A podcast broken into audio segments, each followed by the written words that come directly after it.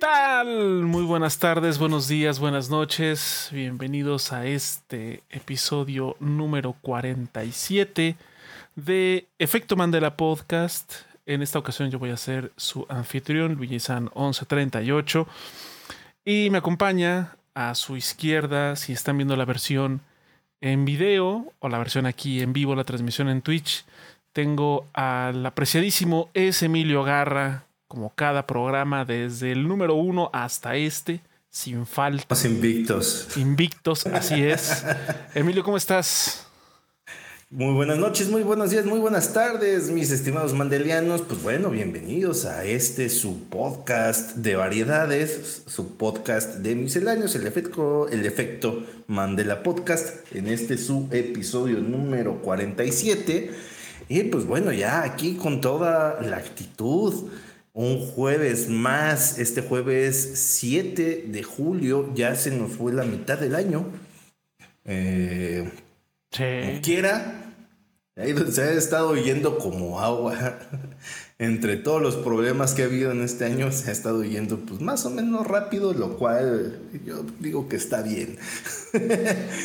Eh, y pues bueno, eh, bienvenidos a una edición más de este su podcast. Y pues bueno, aquí me encuentro, ya saben, eh, engalanando este contenido audiovisual de su preferencia el Kratos de este Ragnarok llamado El Efecto Mandela Podcast. Estimado Luigi San 1138. ¿Cómo te encuentras, mi estimado Luis? Pues muy bien, muy bien. Apenas acá escuchando que parece que va a llover. Cielo está nublando. El cielo se está nublando. O se escuchan ya los relámpagos a lo lejos. Entonces, este, esperemos que no haya ahí ninguna situación en cuanto a la energía eléctrica, pero bueno, vamos a continuar. La verdad es que ya estamos a nada ahora sí ya de, de llegar al episodio 50 de este cambio de temporada de nuestro primer año ya haciendo este, este podcast y pues no podemos decir otra cosa más que gracias a todos los que nos han seguido aquí en, la, en el canal de Twitch en sus transmisiones en vivo como cada jueves o viernes en caso de que sea eh, necesario hacer ese ajuste de horario. Y también a todos los que nos siguen en nuestras distintas redes sociales. Recuerden que nos pueden encontrar como Efecto Mandela Podcast en... eh, nos pueden encontrar en, en YouTube, nuestro canal de YouTube, las repeticiones que se suben los días sábado, a veces los días domingo. También eh, en Spotify y en las plataformas donde distribuye Anchor, como también lo es Google Podcast, también nos encuentran como Efecto Mandela Podcast y en Twitter, así como también en Instagram. Ahí nos pueden seguir, ahí para que vayan, estén al pendiente de cualquier notificación que vayamos teniendo respecto al podcast, como ya eh, las personas que nos han seguido desde el inicio, que nos han seguido ya durante más de eh, 20 episodios, pues sabrán que de pronto por alguna situación eh, pues ajena a nuestra a nuestro control, ya sea por parte de Emilio, por parte mía, pues tenemos que ya sea eh, postergar el podcast al día siguiente, que en este caso ha habido podcasts que se han transmitido y se han grabado los días viernes Han sido raros, pero. pero han sucedido. Y o de plano, pues esa semana no hay podcast y se retoma la siguiente, eh, la siguiente semana. También no han sido, Sí. no han sido muchos casos, pero Pero, Pero pues bueno. más que nada, o sea, se, se trata de tener la consistencia. Sí, claro. en- Así en, es. esta situación, pero pues recuerden, banda, que nosotros no nos dedicamos a esto. Entonces, pues tenemos nuestras obligaciones y nuestras ocupaciones aparte, que pues a Así veces es. es lo que hacen que no se pueda por razones, ¿no? ya sea por movilidad, porque hay que trasladarse, porque eh, hay que entregar algo, hay que estudiar, hay que hacer un montón de mierda. Entonces a veces no se puede y pues ya, se hace el día siguiente o la semana que, que viene, dependiendo cómo, cómo esté el asunto. Y también, pues bueno, los, las semanas que hubo de vacaciones a inicios sí, de año. a principio de año. Entonces, esas, son, esas son de ley. Sí, sí, o sea, son, son como cosas muy, muy puntuales, pero hemos procurado estar de la, de la manera más constante posible cada jueves aquí en, eh, ya saben, en Twitch, donde se hacen las transmisiones en vivo todos los jueves alrededor de las 8 de la noche. Eh, o si no, bueno, pues ya nos podrán ver bueno, o, cuando es en viernes, que también es alrededor de las 8 de la noche. Y ya nos podrán escuchar en las, en las repeticiones eh, subsecuentes, ya sea en Spotify o en YouTube, el día sábado o el día domingo. Básicamente, uno de los episodios que es en viernes casi casi reglamentario que se va a hacer así es el que se hace de los Game Awards, porque por alguna razón el Doritos Pop le encanta hacer su evento en jueves, que no sabemos, entonces pues mejor se, eh. mueve la grabación al día siguiente, este, ya que tengamos la información fresquita, ¿no? Exactamente. Eh, sí, entonces digo, es, es raro que, que sucedan ese tipo de cosas, pero pues bueno, ahí, y sobre todo si ustedes saben contar, se, habrán de, se han de haber dado cuenta que por ahí hay un episodio que falta. Eh, y se perdió para siempre. Así no nos dejarán repetirlo ni en un millón de años. ni en un millón de años. No, y es que e, ese, ese episodio. Ah, Hablamos de Paco Stanley. Ah, no. Ah. este fue una situación muy extraña en, en Twitch, ya ven que regularmente, o sea, se termina de transmitir y se queda guardado el programa y uno lo puede descargar. Eh, pues ese programa, por alguna extraña razón, no se, guardó. No hubo manera de hacer un backup. Y curiosamente en esa ocasión sí estaba el programa, todavía se podía descargar el programa de la semana pasada, que estaba ya a punto de expirar porque sale un aviso ahí de que le quedan tantos días para, para que ya desaparezca. Y ese todavía se podía descargar. Y ese que, grabamos en esa ocasión, así de la nada, ¿sabes qué? No está. Y no aparece. Entonces se perdió y se perdió. Eh, pero bueno, solamente fue en una ocasión. Todos los demás episodios pues están ahí, ya saben, en YouTube. Están también en, eh, en Spotify. Así que ya saben, seguirnos y escucharnos y recomendarnos y compartir es totalmente gratuito. No les lleva más de cinco minutos y eso nos ayuda un montón. Así que es gratis, rápido. Es que les agradecemos mucho. que lo hagan. Igual también les agradeceremos mucho. Que comenten, que si ustedes así lo consideran, que den like, que se suscriban, también es totalmente gratuito y nos ayuda también para que pues el algoritmo de YouTube por ahí nos, nos aparezca como recomendados en algún momento. Entonces, es importante y se les agradece. Eh, bueno, ya habiendo hecho las respectivas eh, presentaciones e introducciones, vamos a pasar a eh, vamos a hablar, a tener unas noticias súper pequeñas porque no ha habido mucho en, estos días. Este, pero bueno, ya tenemos algunos episodios en los que hacemos omisión completa de la sección de noticias. En esta ocasión van a ser unas menciones ahí pequeñas. y ya. porque ahí hubo una, noticia importante que inclusive mucho de eso estuvimos mencionando en, en, este podcast en reiteradas ocasiones. Así se imaginarán qué es. Entonces, y si no, si no se imaginan qué es, bueno, pues quédense. Vamos a, vámonos a, a las noticias de esta semana.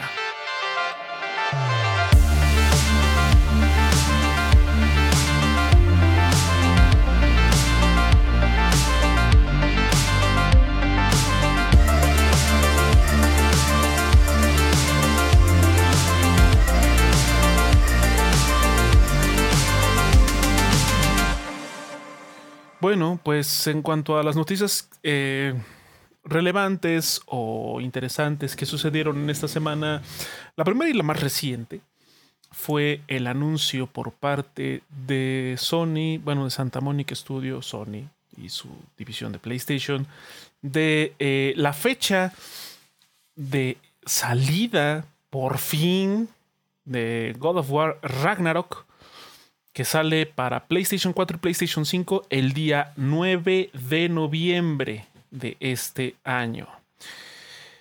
La cosa es que la noticia, la noticia fue lanzada de manera muy extraña. O sea, tomando en cuenta que es uno de los estandartes, una de las IPs más importantes de Sony, de PlayStation. el estandarte que este, fue primero en una en un tweet, en una imagen, así como de casi casi de ahí está, la pinche fecha, ya dejen de molestar. y posteriormente empezaron a, este, a compartirlo, bueno, pues eh, Sony en sus diferentes cuentas, eh, ya sea Sony Latam, Sony Sudamérica, Sony Europa, Sony diferentes, diferentes cuentas a, eh, a nivel mundial. Y también empezaron a salir estos, pues, teaser trailers en YouTube que uno de ellos, que es como el más eh, pues prominente, es una cinemática. Es un trailer CG, lo cual es, todavía más raro. Y de hecho aparece una leyenda abajo que dice que es not actual gameplay. O sea, nada de lo que se ve en esos videos, absolutamente nada, es gameplay. Entonces, bueno, ya saben que eso es muy habitual que haya trailers enteramente cinemáticos que no estén eh, con el motor del juego, que no sean, que no, no formen parte del juego final. Y justo ahí es lo extraño, porque generalmente en estos títulos AAA, y en un título de una IP tan importante como lo es God of War, estamos ya, ¿qué? ¿Cinco meses? Estamos julio, agosto, septiembre, octubre, noviembre. Estamos a cuatro meses. Cuatro meses. A cuatro meses de lanzamiento y el anuncio importante donde ya se menciona la fecha solo está acompañado por un tráiler enteramente cinemático, sin gameplay. Una imagen pedorra, güey. Y por una, y por una distribución en imágenes en Twitter, sobre todo, con una imagen muy poco llamativa. Y, o sea, no estamos hablando que tiene que ser una imagen así rimbombante, pero, se dio a conocer como de manera muy escalonada. Fue muy extraño. Y, más que escalonada, yo lo siento hasta descafeinada, desangelada, con desgano, como por compromiso, ya como para que dejen de chingar un rato. Porque, o sea, estamos hablando de que es la franquicia más importante que tiene PlayStation ahorita. Por encima de The Last of Us, o Uncharted, o Ghost of Tsushima, o este. Spider-Man incluso. Spider-Man, es este War, porque es más longeva que esas franquicias. Entonces, eh, desde el PlayStation 2 se posicionó como eh, un referente de Sony, pues bueno, fue consolidando con el tiempo su posición y una de las mascotas más importantes que tiene PlayStation es Kratos, si no es que la mascota más importante que tiene. Eh, y sí se nota raro, se, se sintió raro el anuncio, ¿no? Ok, si bien hubo también un video de un unboxing de las dos ediciones coleccionistas que va a haber, la verdad vi los videos, las dos ediciones están muy bonitas, pero se siente extraño porque ninguna tiene el juego físico. Eh, sí, tienen, tienen el martillo de Thor y unas figuritas. Desafortunadamente cada vez está siendo más común que estas ediciones de colección, estas ediciones como top especiales o limitadas incluso de algunos videojuegos, ya no incluyen el juego físico. Algunas, algunas incluyen el código de descarga de la versión deluxe o incluso de la versión estándar pero ya es, ya es casi nula la edición que incluya él o los discos de manera física, ¿no? Eh, es entendible porque, bueno, pues, eh, no sé, o sea, el terreno digital, el terreno digital, efectivamente, aparte de ahorrar costos, bueno, pues es un poco más inmediato, si lo quieren ver así. Pero, eh, pues digo, está, o sea, son ediciones de dos mil, de, o sea, de más de mil dólares para empezar. Se supone que esas ediciones, eh, creo que la cuestan un promedio de 400 euros, porque vi el precio en euros. Sí estamos hablando de un precio. O sea, por ejemplo, esas ediciones están saliendo en 400 euros, punto. Pero ha habido otras que sí superan los mil dólares que traen que la figurita, llenas hasta de 2000, 3000. O sea, pero digo, como para había Una de, había una de Resident Evil 6 que traía una la chamarra de Leon que sí costaba como 1600 dólares, una pendejada así. También hubo una, creo que de Resident Evil 2, del remake, que traía el que traía como la máquina de escribir, algo así también, que estaba carísima. Pero traía un baúl. Traía el baúl. Y otra que sí traía como la máquina de escribir, el, el teclado en forma de máquina de escribir, que era para PC. O sea, sí ha habido ediciones muy caras. Esta, digamos, está. Lo que trae, siento que está ok, pero sí se siente raro lo del juego. Sí, que, o sea, que trae un montón de, cosillas y de. Eh, pues sí, este tipo de, de artefactos como libro de arte, ajá, libro de arte, incluso hasta el soundtrack en vinil. Hay una edición que lo trae en vinil de 7. Es un vinil pequeño de, con la música del juego. Y trae pines, steelbook. Pines, este, este, unos dados. Ajá, un anillo. Eh, e-, mapa. Esa edición la que trae el anillo y los pines está mamona. Jotnar, así se llama. Aquí estoy viendo que es la Jotnar. Bueno, son. Aparte que el, martillo sí se nota grande. O sea, sí es un martillo. Eh, obviamente no tamaño real. Sí, no, pero de dimensiones. De dimensiones. dimensiones eh, bastante. Prominentes. Notables. Ajá. Sí, sí, sí. Entonces, este pues, o sea, se ve muy bonita y todo, pero, o sea, es, es, una edición. la ironía eh, recae en que es una edición de colección de un juego y no viene el juego en esa edición de colección. O sea, ni siquiera en un código digital. Ya no hablemos de los discos, o sea, no trae ni siquiera el código. Entonces. Pues es que es técnica para que gastes otros 70 dólares y compres el juego. Sí, claro. O sea, ya sabemos que. Claro. La, la principal prioridad de las compañías en general, no solo de videojuegos en general, no es el. No son enteramente pro consumidor, son más pro dinero. Entonces eh, bueno, pues ahí está. Ese fue uno de los anuncios más importantes, aunque se... A ver, vamos a ver, porque nada dice que Delay Watch... Exacto. Este, haga de las suyas. O sea, se nota posibilidades, sí, porque inclusive Forspoken fue cambiado de... De fecha. De fecha. Y esa era hasta el momento la carta fuerte de Sony a fin de año. Pues es un juego que básicamente va a salir en consolas, nada más en, PlayStation. Este, y de la mano con Square Enix. Será como la carta fuerte. Entonces, básicamente se hizo ahí un enroque medio raro porque pues ahora va a salir God of War. O sea, Forspoken, si no mal recuerdo, estaba previsto que saliera el veintitantos de octubre y este, ahora con lo de God of War, pues ni modo que le den al pobre Forspoken dos semanas para respirar. Este, lo mandaron para enero. Y eh, God of War se quedó con la posición de fin el 9 de noviembre, justito llegando para el Black Friday. Una semanita antes. Justito. Es que sí, o sea, una como, vez se lo retrasa. Como puede ser que sea la fecha definitiva, que estaría chido, pero hay que ser... Lo hemos dicho ya muchas veces, o sea, el hype está chido, emocionarse está chido, pero también entiendan que si por alguna razón el juego termina retrasándose, pues tampoco peguen el grito en el cielo y hagan sus berrinches. Sí, aprendan de los, aprendan de los fans de de Hollow Knight, de Silksong. Dándoles puro tole con el dedo como cinco años.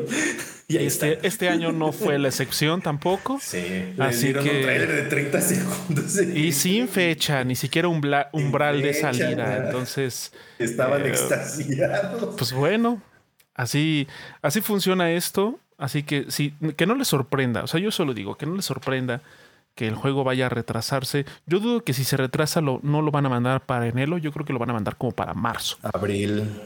O para marzo. abril son las fechas generalmente de God of War. Entonces, este. Insisto, si sale, si de verdad sale el 9 de, de noviembre, pues está chido. Ojalá que salga bien, que no salga muy roto, porque este anuncio a mí me dio la impresión de que Sony está como de ya, sácalo, dame una fecha, ya presionando, presionando, presionando. inclusive yo siento que no es ni siquiera tanto de parte de Sony, sino que ya es tanto la presión de los fans los fans, entre mm. comillas, que ya dieron una pinche fecha, ya, la verdad. Que, que suene congruente. Igual y en conjunto. Tantito la presión de Sony por querer ya ver ese juego y tantita la, la, insistencia tan eh, infantiloide de muchos fans que exigen. no te extraño porque en la generación del PlayStation 4 muchos años eh, sobre todo en la mitad de la vida del PlayStation 4, a fin de año no había juegos exclusivos, era tratos que hacían con Tier Paris porque salían los Call of Duty, salía o la actualización este, de Destiny o cositas así, y esas eran sus cartas de fin de año. O necesidad. No, entiendo la maldita necesidad de a huevo querer tener un exclusivo a fin de año. No, es que sabes, también, que sabes también que en el caso particular de God of War, desde que, desde que se anunció, desde que se puso esa fecha de 2021 en ese mini teaser que salió, eh, ya la gente estaba como, sí, va a salir este año y no salió y ahora tiene que ser este año sí o sí, si no, ¿por qué no sale? O sea... Es que aparte yo siento que también hay que como unir un poquito los puntos, ¿no? Estás viendo, ok, sí, ya están las ediciones de colección, ¿ok? Eso ya se nota como algo eh, tangible, vamos a decirlo.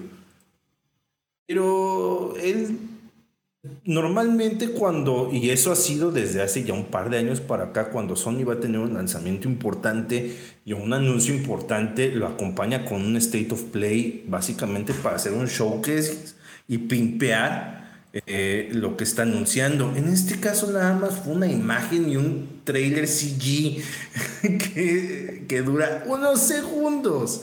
Entonces nada más siento que yo de unir un poco los puntos de que esto se siente muy raro, muy anormal respecto a cómo normalmente opera Sony, o inclusive el mismo Santa Mónica, porque recordemos que cuando eh, era el God of War de 2018, como desde seis meses antes o más, te bombardeaban una vez al mes con trailers de gameplay o trailers de, historia.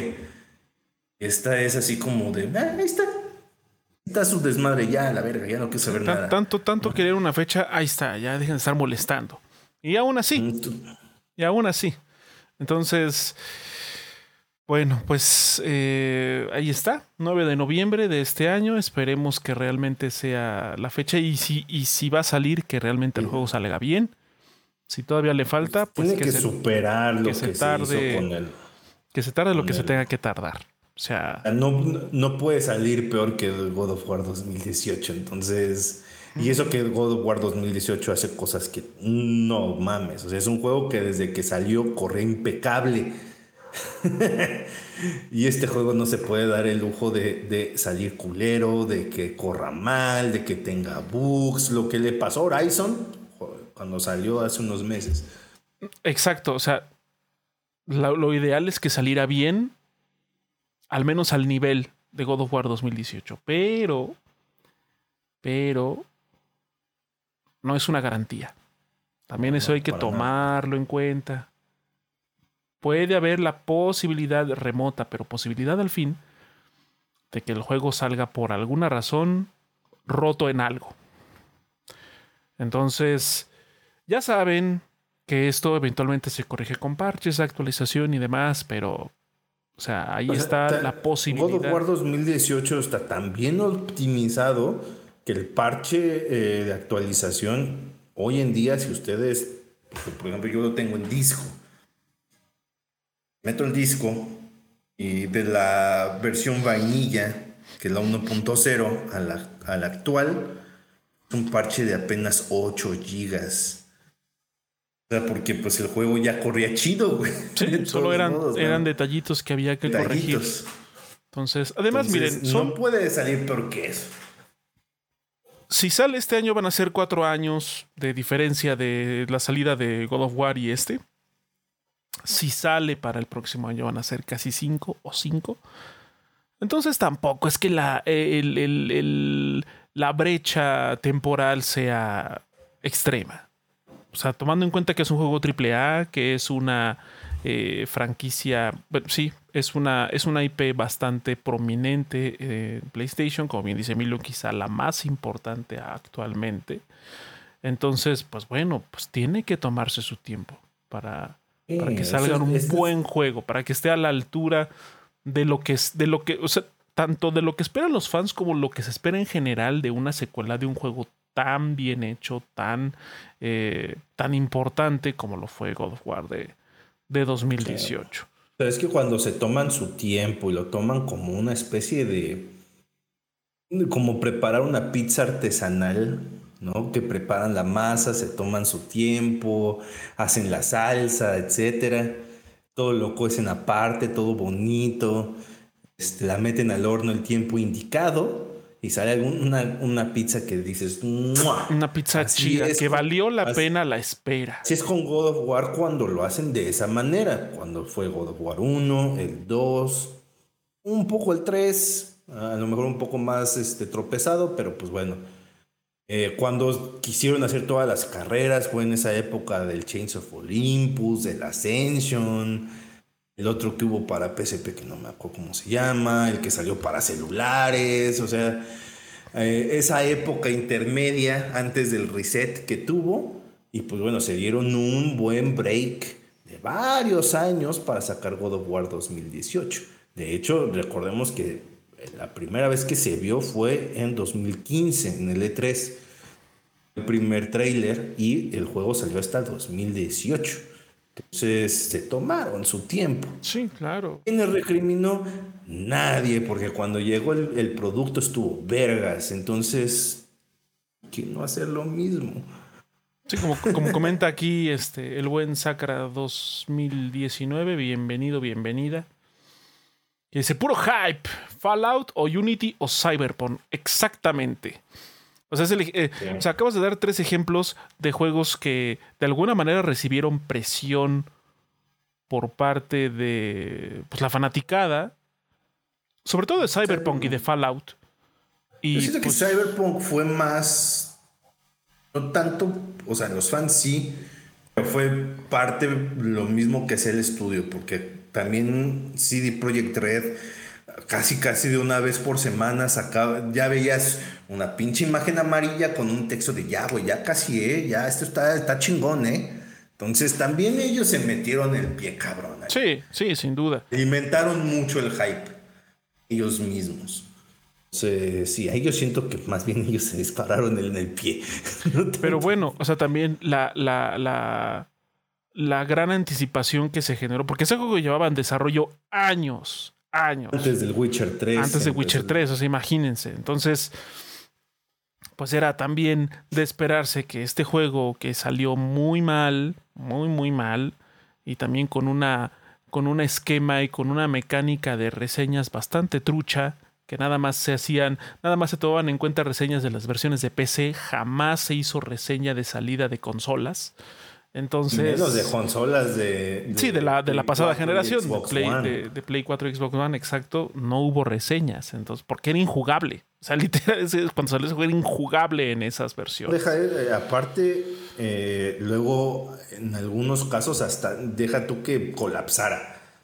En algunos casos, briqueaba las consolas, las volvía un tabique, las, las mataba. Ahí está. Literalmente. Entonces eh, y por ejemplo, con Unity, bueno, pues fue el, juego que hizo el salto generacional en cuanto a los Assassin's Creed.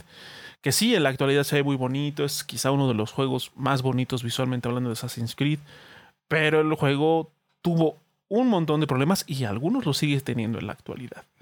Creo que el, problema más grande que sigue acarreando Unity es que la gente ya tiene como esa percepción de que el juego está culero y no le va a dar la oportunidad por lo mismo. Y es una pena. Yo también ya lo he repetido en varios, en varios episodios. Es un juego barato. O sea, realmente es un juego.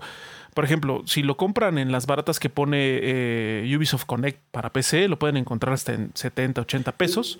Es que es la, cuestión es mucho la percepción inicial. Aquí en esta cuestión de los videojuegos cuenta muchísimo. Hay casos muy raros como el de No Man's Sky, donde a través de mucho machetearle, mucho trabajar, mucho trabajar con la comunidad, logran revertir la situación, pero la mayoría de los casos, lamentablemente, cuando un juego sale culero, ese estigma se lo lleva hasta la tumba. Y hasta en consolas, porque recordemos que cuando fue la presentación del Xbox One, esa presentación a cargo de Don Matrix le cargó toda la generación. Toda la generación la padeció. Desafortunadamente. la generación lo padeció, tanto de parte de los fans como hasta de los publishers. sí, de, los, de, los mismos, de los mismos desarrolladores y publicadores también no veían así como con muy buenos ojos a Xbox. o sea, imagínense, del 2013 hasta, hasta el 2020. 2020, 2019, 2020. Entonces pues ahí está. Pero aún así, o sea, el juego en la actualidad vale mucho la pena, sin importar la versión que jueguen, ya sea la de PC, que como bien dice este Sacra, lo dieron gratis. De hecho, cuando hubo este incendio de, de, Notre, Dame. lo regalaron. Este. Y en páginas de, de Kiss y de códigos eh, como en EVA y demás, lo pueden encontrar hasta en 30 pesos para Xbox, por ejemplo. Entonces, tampoco es que sea muy caro y está bien darle una oportunidad. Pero bueno, como bien dice Emilio, son primeras impresiones que cuentan mucho y que determinan prácticamente el futuro de ese juego, o en el caso de Microsoft, de su generación. es que no, es, no es para tomarse a la ligera porque pues a final de cuentas la gente gasta 60, 70 dólares ahora que ya cuesta 70, dólares. Y no es como para que digas, bueno, pues me espero medio año que ya esté chingón y lo vuelvo a jugar. No, no, para nada. Entonces, por eso digo, si se retrasa, no lloriquen, está bien para que ese juego salga lo mejor pulido posible. Entonces, pero bueno, si sale en esas fechas, pues ojalá que salga en, eh, condiciones bastante eh, aceptables, que sea un buen juego. Pero bueno, esa fue la noticia más importante realmente de la semana, una noticia prominente en cuanto a al mundo de los videojuegos y a la ñoñosfera en general, porque hubo otros anuncios como el presidente que quiere quitar el horario de verano y ese tipo de cosas, pero eh, para eso está Twitter, para que ahí echen todo su veneno, como ya es costumbre. opiniones totalmente desinformadas. Así como es. Siempre. Así es. que no deben hacerlo, pero parece ser el lugar ideal o el, el, lugar en el que se presta para eso, desafortunadamente. Así que, bueno, pues ya. Habiendo, eche, habiendo hecho, perdón, ese, eh, esa, esa noticia, ese, esa, esa pequeña gran noticia que fue pues la más relevante, ahora sí, vámonos de lleno al tema de la semana.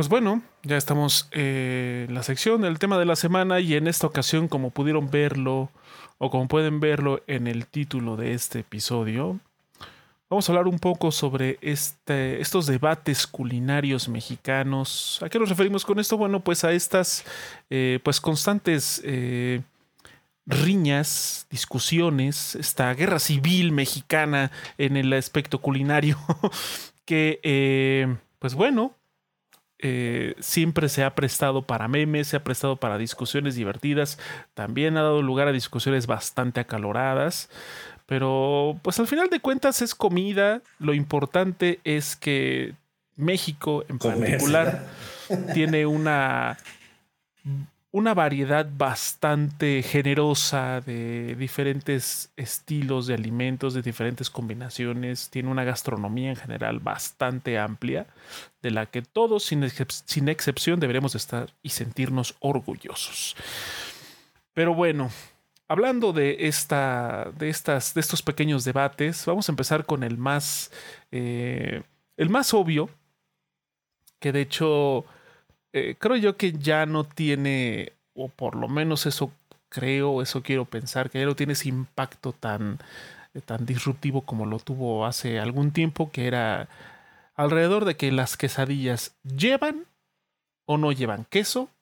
Si se llaman quesadillas es porque llevan queso o si se llaman así es por alguna etimología eh, de algún, de algún, de algún lenguaje o dialecto. Eh, los que sacan acá razones e, etimológicas de, trasero, güey, son los que dices, Así, es que, es que quesadilla viene del náhuatl o de no sé qué, quesatl y no sé qué, que significa eh, tortilla doblada o una madre así. que, quesatl que significa quesillo dentro de tortilla del náhuatl y es no, no seas mentiroso. que de hecho, bueno, hacer un paréntesis antes de comenzar. Eh, esta idea me la sugirió una, una fan del podcast, una seguidora del podcast, que de hecho cuando me hizo el comentario tenía mucha hambre. Entonces me dijo, oye, ¿por qué no hablan de esto? Y yo así de, mmm, interesante.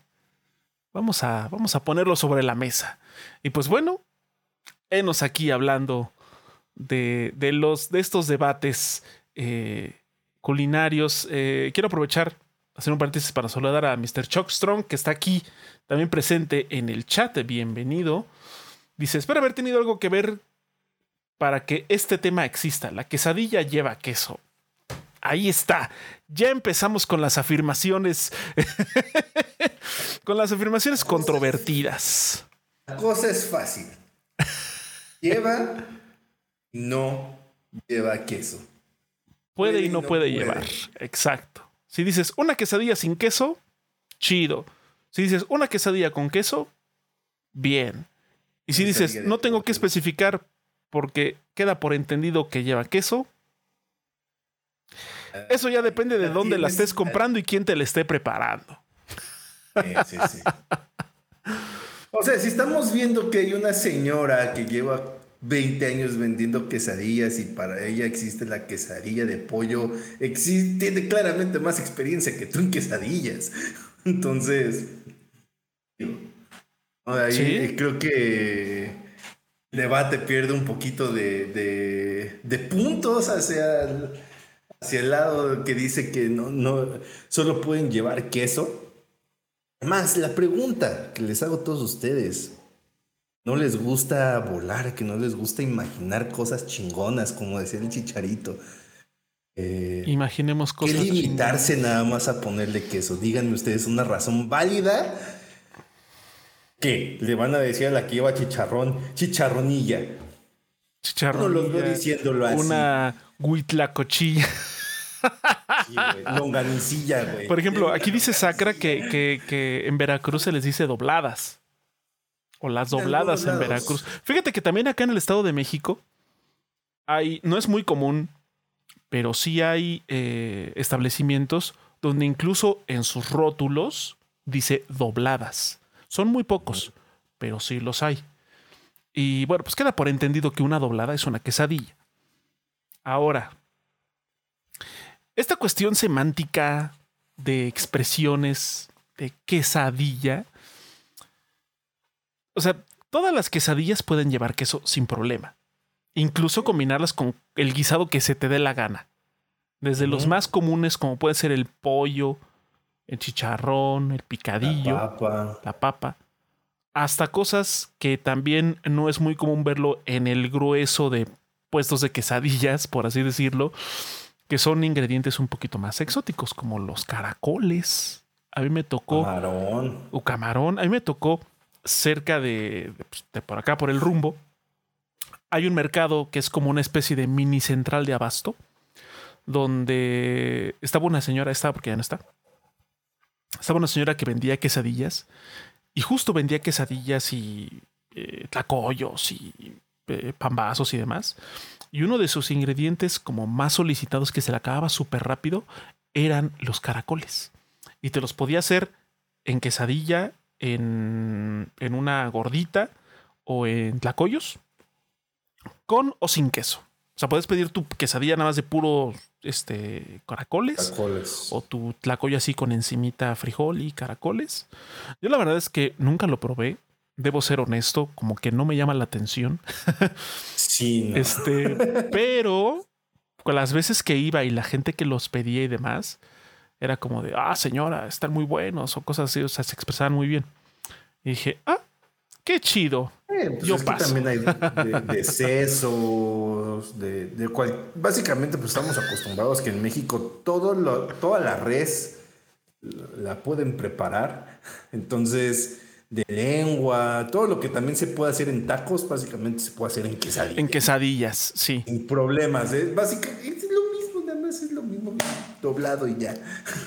Que por cierto, quiero hacer un paréntesis aquí en las quesadillas, que de hecho lo estaba platicando con, con Emilio antes de empezar la transmisión, antes de empezar el episodio.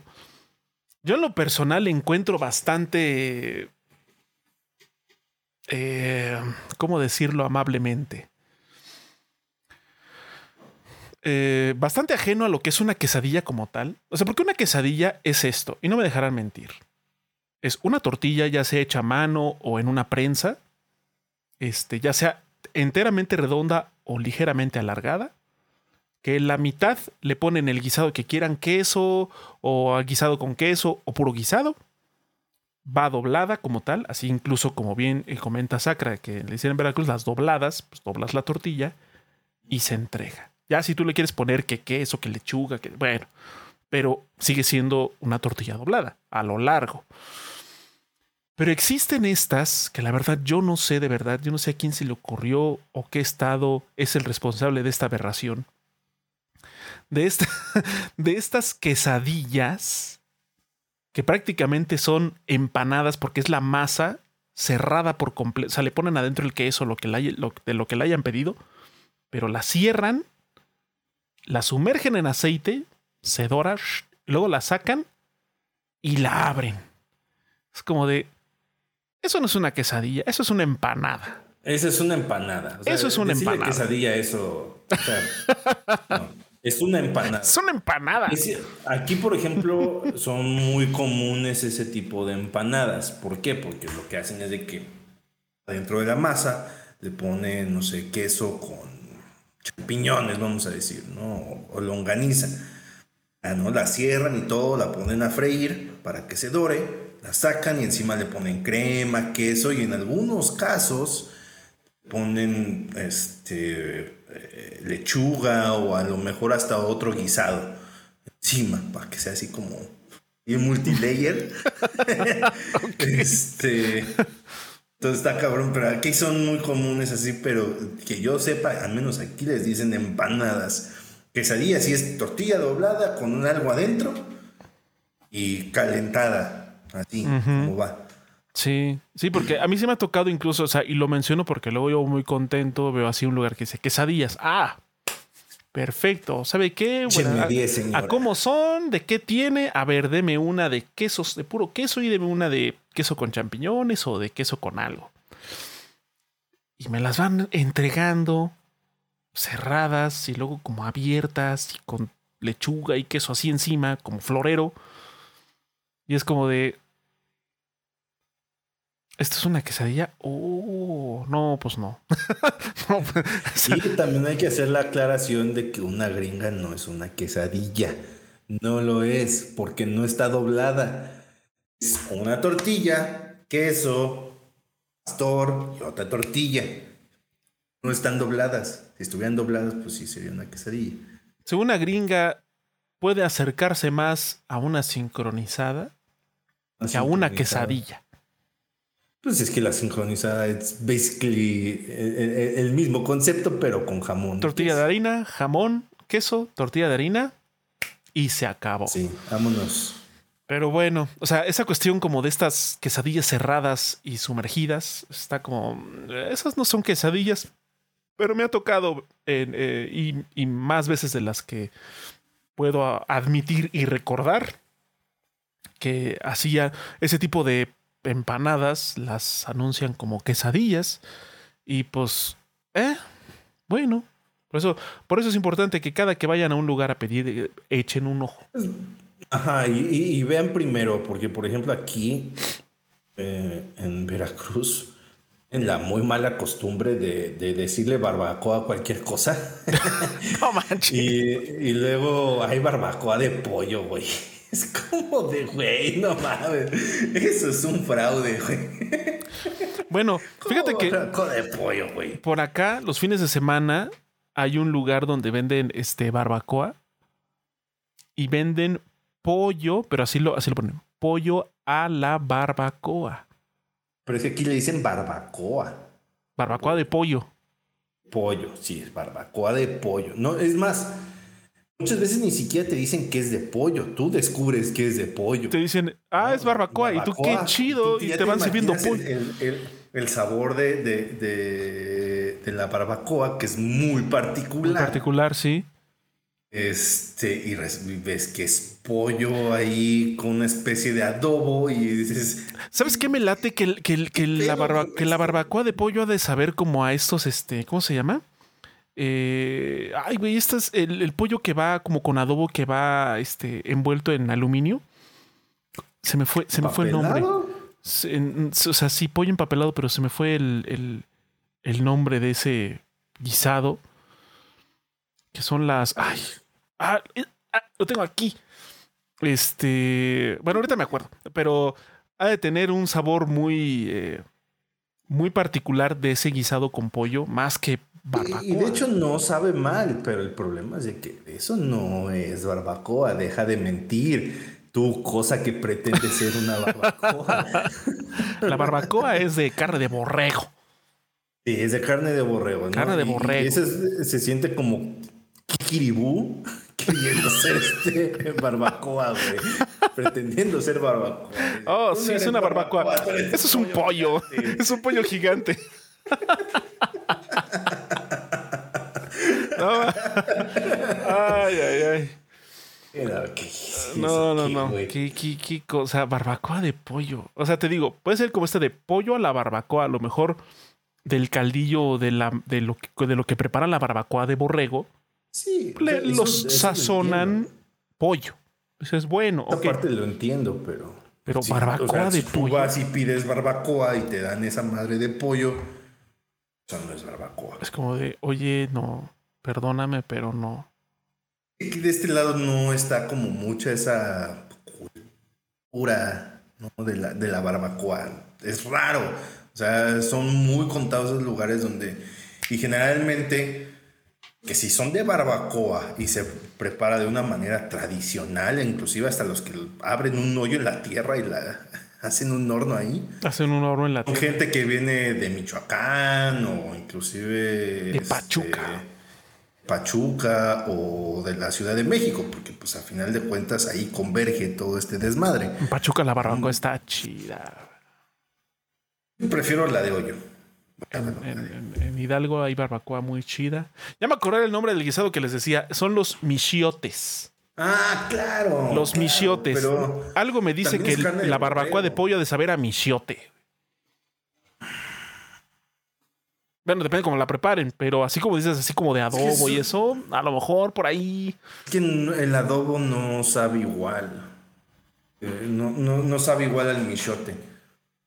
Bueno, pero es una muestra de que barbacoa de pollo es algo que está extraño, porque ni siquiera puedes ponerle un- una comparación más o menos cercana a algo que sea también de pollo y que sepa así como que. eh. Pero bueno, eran los michotes, ya acordé. Los michotes, que por cierto son muy los buenos. michotes son muy ricos. Los michotes, donde uf. Mi papá vivía, creo que era por el metro general Anaya. Mm. Este, los sábados se pone un, ya sabes que ahí es de los pinches este, tianguis de los sábados. que Se ponía, y los pinches tacos de michote están re buenos. Estaban de esos de que chidos. si no ibas antes de las 9 de la mañana ya no alcanzabas. No de tan alcanzabas. buenos que estaban. Esos Así lugares donde se les acaba rápido la comida, generalmente sí está muy bueno.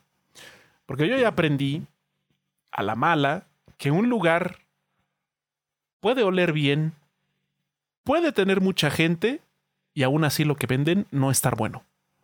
Sobre todo en los tacos al pastor. Pasa mucho eso. Y con Que las muy- carnitas, con las Siento que es carnitas. más con los, con los tacos al pastor, porque como que se vuelve muy famoso un lugar. Ah, no, sí, sí, sí. Pero digo, a mí me pasó con carnitas. güey. Porque de hecho, les voy, a- les voy a platicar la anécdota. Así, al, al margen de hablar de comida. Hace ya algunos años eh, ahí en Azcapotzalco, para ser preciso, ahí en Tacuba. Bueno, creo que ya es Miguel Hidalgo. Eh, bueno, ahí en Tacuba, en la Ciudad de México, en el mercado, acompañé a mi abuelo a comprar pues, como cosas porque se iba a hacer una, una algo así en la casa. Entonces, pues ya compramos las cosas, salimos y toda una, toda una orilla del, del mercado era un montón de puestos de carnitas. En todos había un montón de gente y la verdad es que olían muy bien. Mi abuela así como de, ¿qué onda? Nos echamos un taco nada más como para el antojo. Y dije, bueno, pues un taco. Va, órale. El taco, regalado, pues venga. El taco estaba bueno.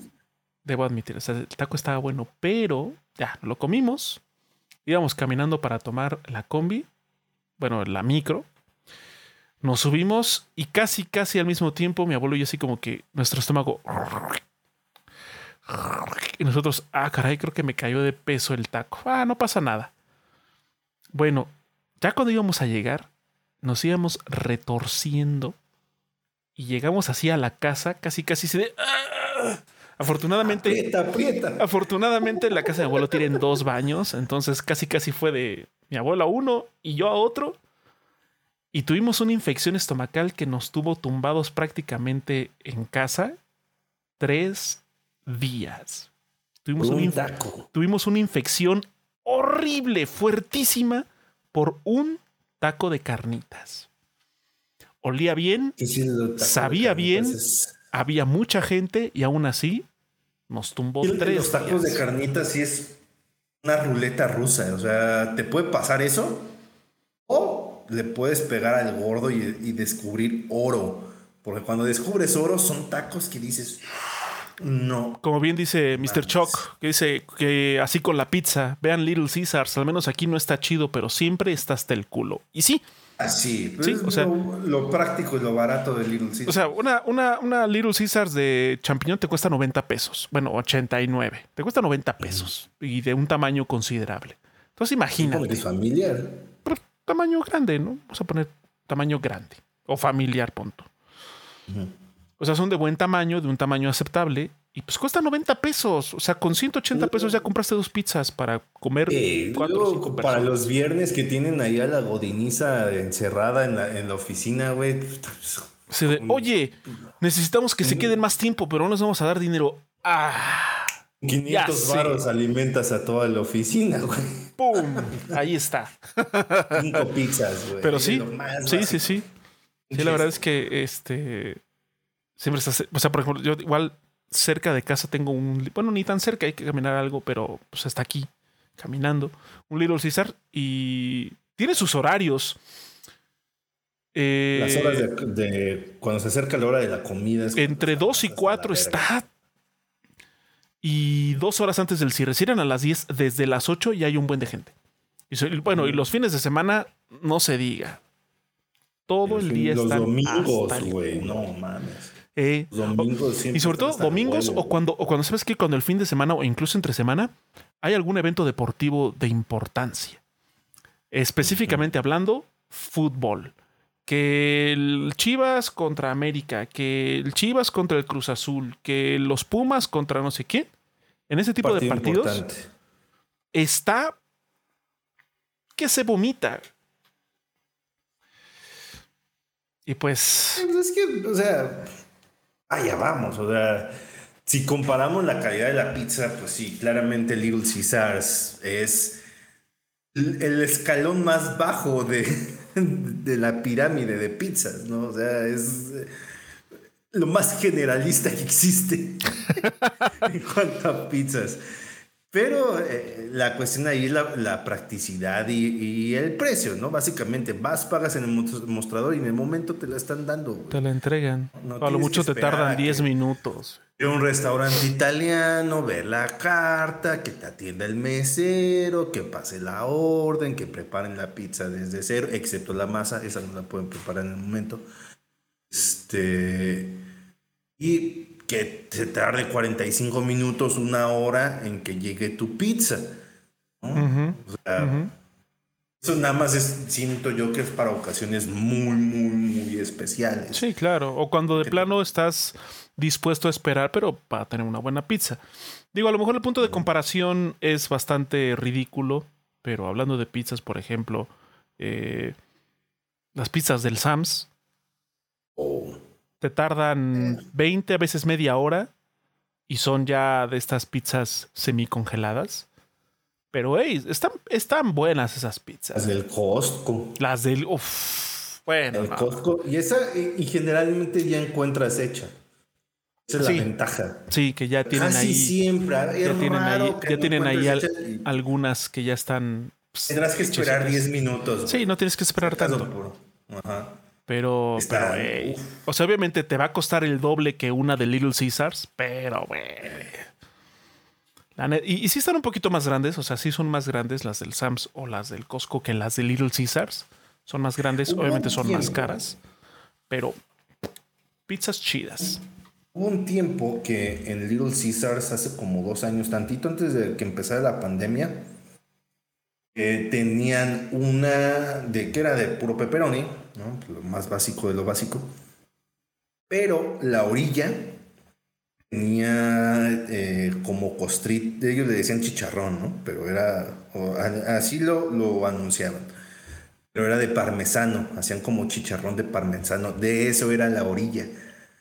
Entonces, esa estaba un poquito más cara que la de pepperoni normal, pero uff, esa para que veas, mm, Está qué buena. buena estaba. Y esa, para estar chopeando la, la orillita con el, con el aderezo de queso, uff.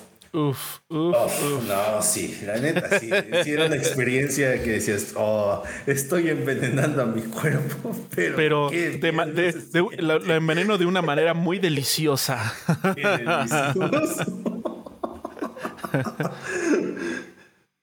Pues sí, eh, así está la situación con las pizzas y bueno, pues también con la onda de meterle eh, cualquier cosa a las quesadillas. Recuerden, si ustedes dicen que llevan queso está chido, si creen que no llevan queso también está chido, pero si ustedes dicen que no y alguien dice que sí, no le digan que está pendejo, simplemente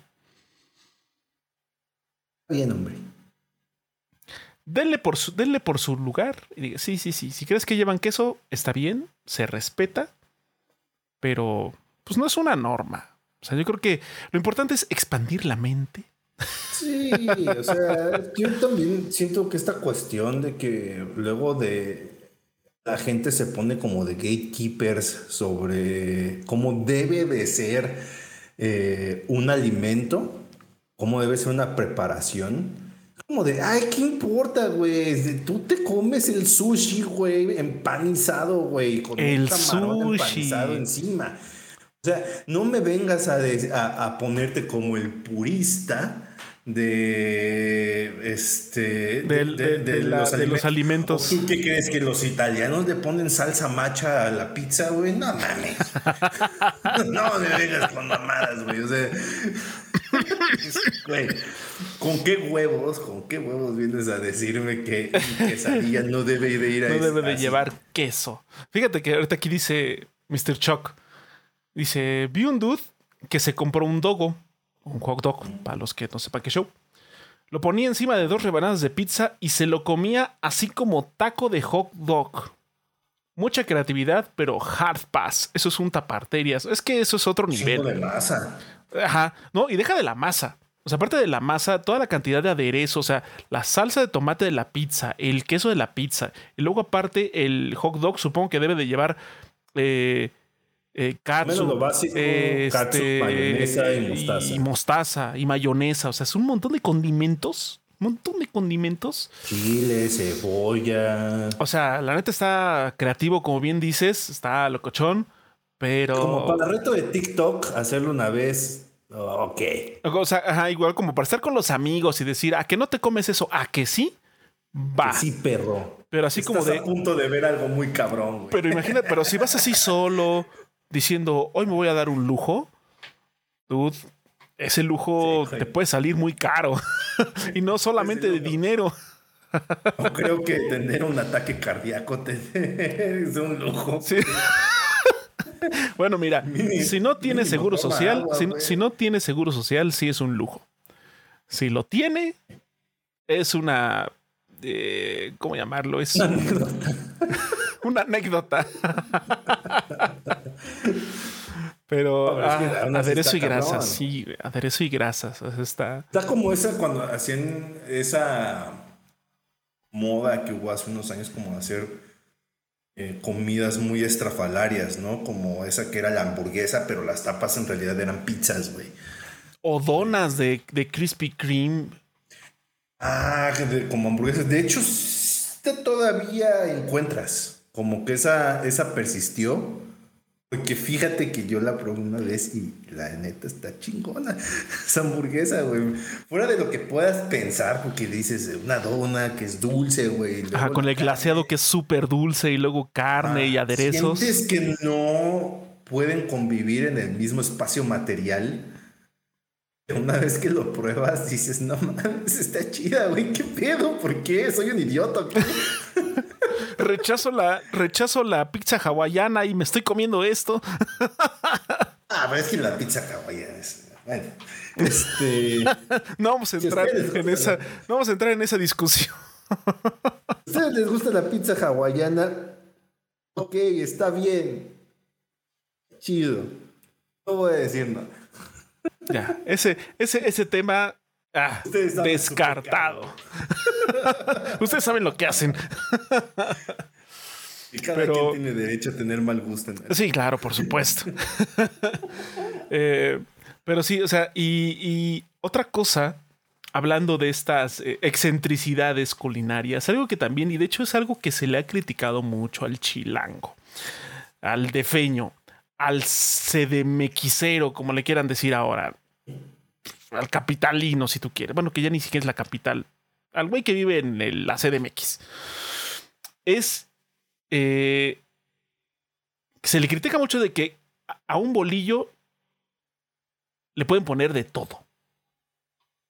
Desde un tamal, chilaquiles, guisados, como una torta de albóndigas, una torta de enchiladas incluso. O sea, adentro del bolillo la tortilla doblada rellena de pollo con salsa, queso, crema, este, cebolla, cilantro en un bolillo. Y yo solo voy a decir que esas personas que lo critican tan férreamente no han probado algo más delicioso que una torta de algo. Y es que fuera de lo tradicional de jamón y de milanesa y de pollo, o sea, tortas, sí, o sea, esas, esas son tortas quedan descartadas. Ajá. Tortas, tortas por default. Esas tortas por default. Tortas por default. No, estas donde ya la imaginación es qué le puedo meter a estos bolillos para hacer una torta de algo.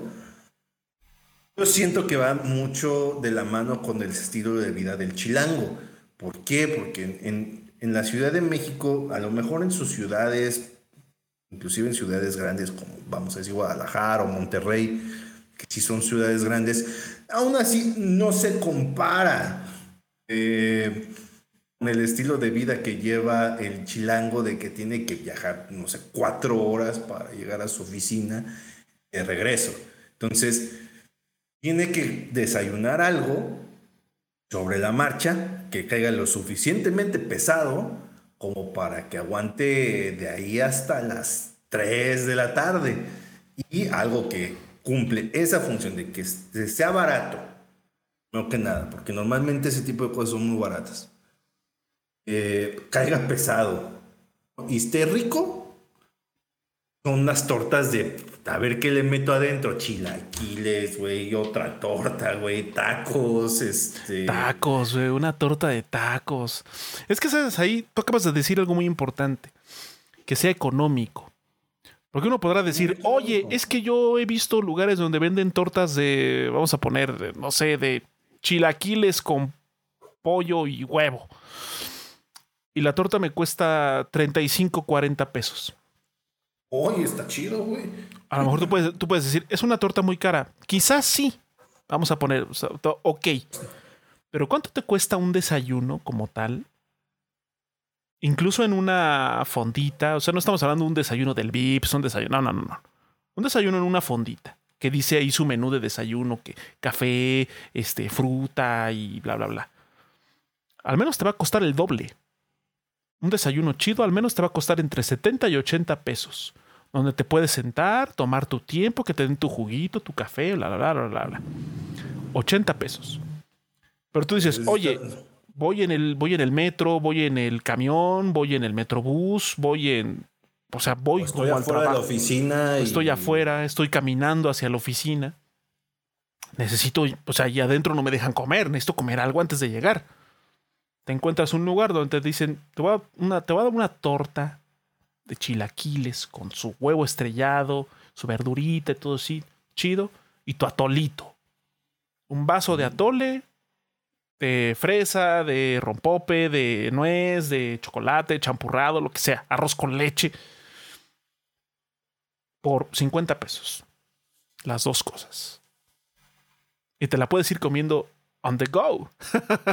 Entonces, oye. Esto básicamente, si lo diseccionas, es una comida completa, nada más que. Lo único que falta es la fruta. O sea, lo único que te va a faltar ahí es la fruta, porque puedes cambiar, incluso hay, hay, hay algunos este, puestecitos o vendedores que aparte del atole también venden café.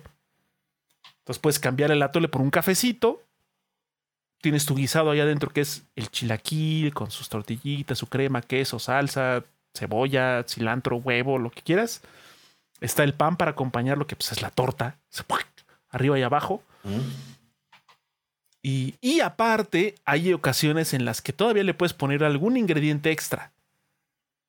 Desde mm. algo tan, vamos a llamarlo básico, como puede ser una milanesita o más pollo, qué sé yo, hasta un huevo cocido.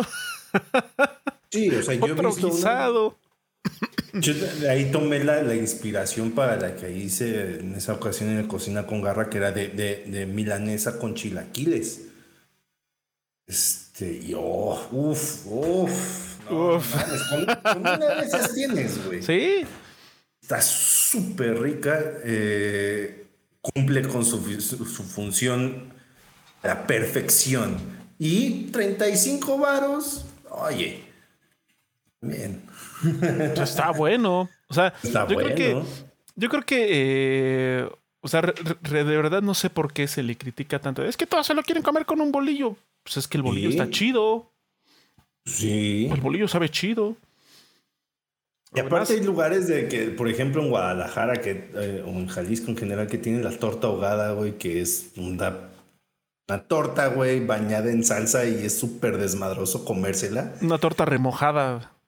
Un bolillo remojado. Tú que nos criticas, te estás comiendo una torta remojada, güey.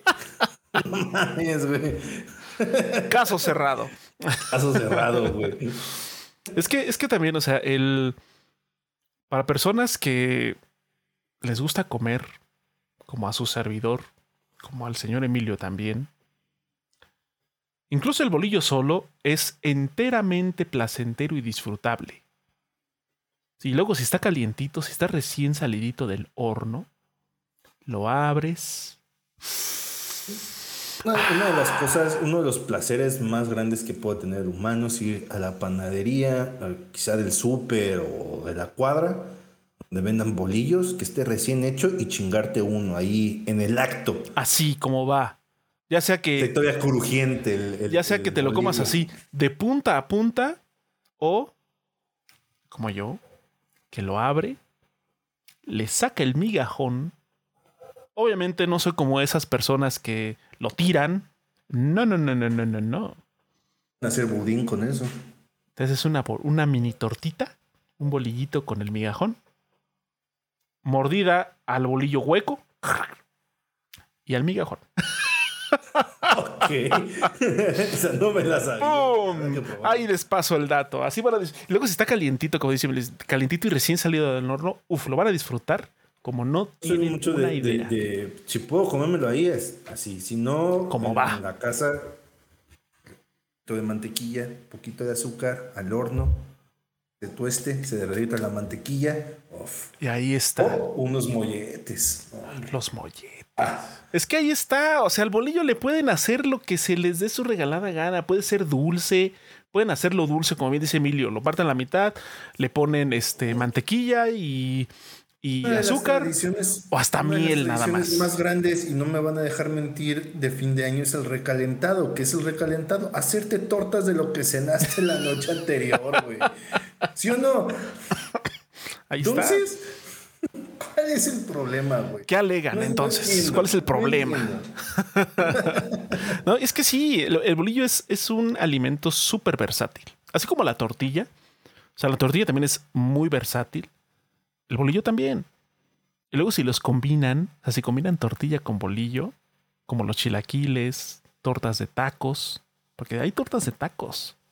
Y a mí sí me ha tocado probar tortas de tacos de suadero. Uf. Uy, uy, uy. No saben del, del manjar que se están perdiendo.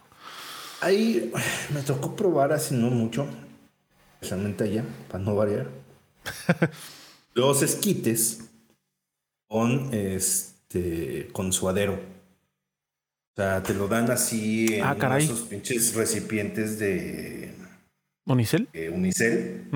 No es en vaso. Como en un plato, ¿no? como charolitas. normalmente te entregan así la comida para llevar. Ah, Ese típico recipiente de unicel, el esquite y suadero. En algunos casos hasta le ponen el tuétano. Órale. Y no mames, es una bomba de sabor ese pedo, entre el elote, la mayonesa, este, la carne, el suadero. Sí, me imagino que si lleva el tuétano todavía de llevar más sabor, porque esa madre es. Le yo entiendo que hay mucha gente que no le gusta, que cuando te dicen que es, sí suena medio asquerosón, y hasta cuando lo ves, la neta.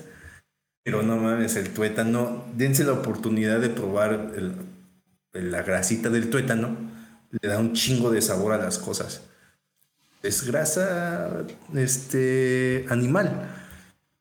Entonces le da muchísimo sabor. De hecho, hay unas técnicas muy acá para eh, freír, donde utilizan pura, la pura grasita del tuétano.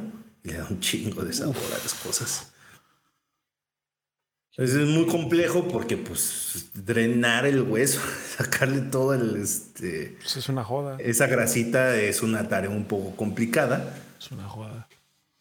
Pero eh, es como. Esa grasa es como mantequilla, si lo quieren ver así. ¡Wow! Muy rico. Eso me antojo.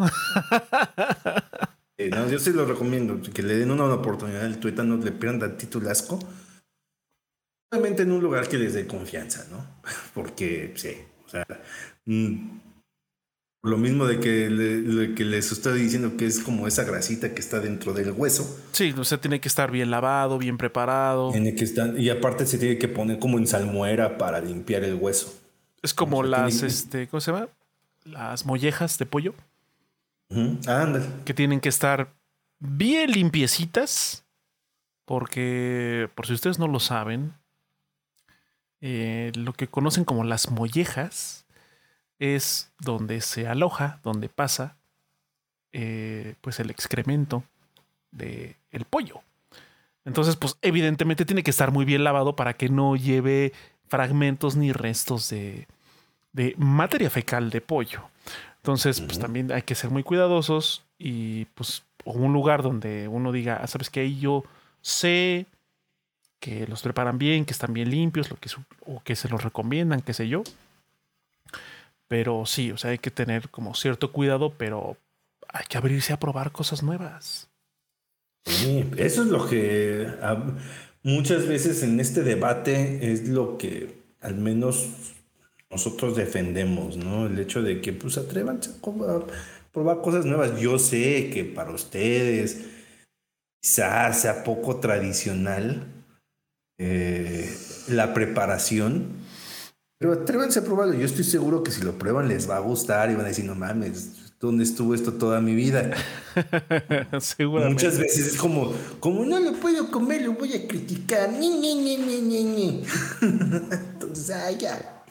Es verdad, o sea, si, si, ya lo probaron y lo critican, bueno, por lo menos lo probaste, no te gustó y ah, ok. Pero es así como de nada más por la vista o por los ingredientes que lleva y es como de, ay no, es que le ponen bolillo, ay no, es que... atrévanse a probar, coman, coman, coman, coman, coman, coman. Ya si no les gusta o, les hace daño, bueno, pero ya por lo menos saben, tienen la total certeza que eso no les gusta. Así de sencillo. Y aparte, vamos, o sea, aquí en México estamos acostumbradísimos a deformar todos los platillos. Ah, como, como bien mencionabas, el sushi. O sea, le ponemos ah, aguacate hasta la misma, carne. es más, vámonos a la misma Ciudad de México. El taco al pastor, hay lugares donde nada más el, el trompo es pura carne y hay lugares donde el trompo lleva carne, cebolla, carne, cebolla, carne, cebolla. Y eso es también otro tipo de preparación muy de la Ciudad de México. A mí esa en particular no me encanta porque se me hacen tacos muy pesados porque la cebolla se agarra mucho sabor. Este, y son tacos, no son, o sea, no saben mal. Sí, no. Son muy pesados. probarlos, pero sí caen un poquito más de peso. Ajá. Y este, yo prefiero más los que son de pura carnita. Inclusive hay lugares donde hacen como el adobo del, del el pastor. Del, tal, taco al pastor de color negro. Siguen siendo tacos al pastor. Ah, eso sí yo no he visto eso lo vi, negro. Eso lo vi en el documental este del taco en, en Netflix. Mm. Hay un lugar donde los hacen así, este, como color negro. Ya. Adobo.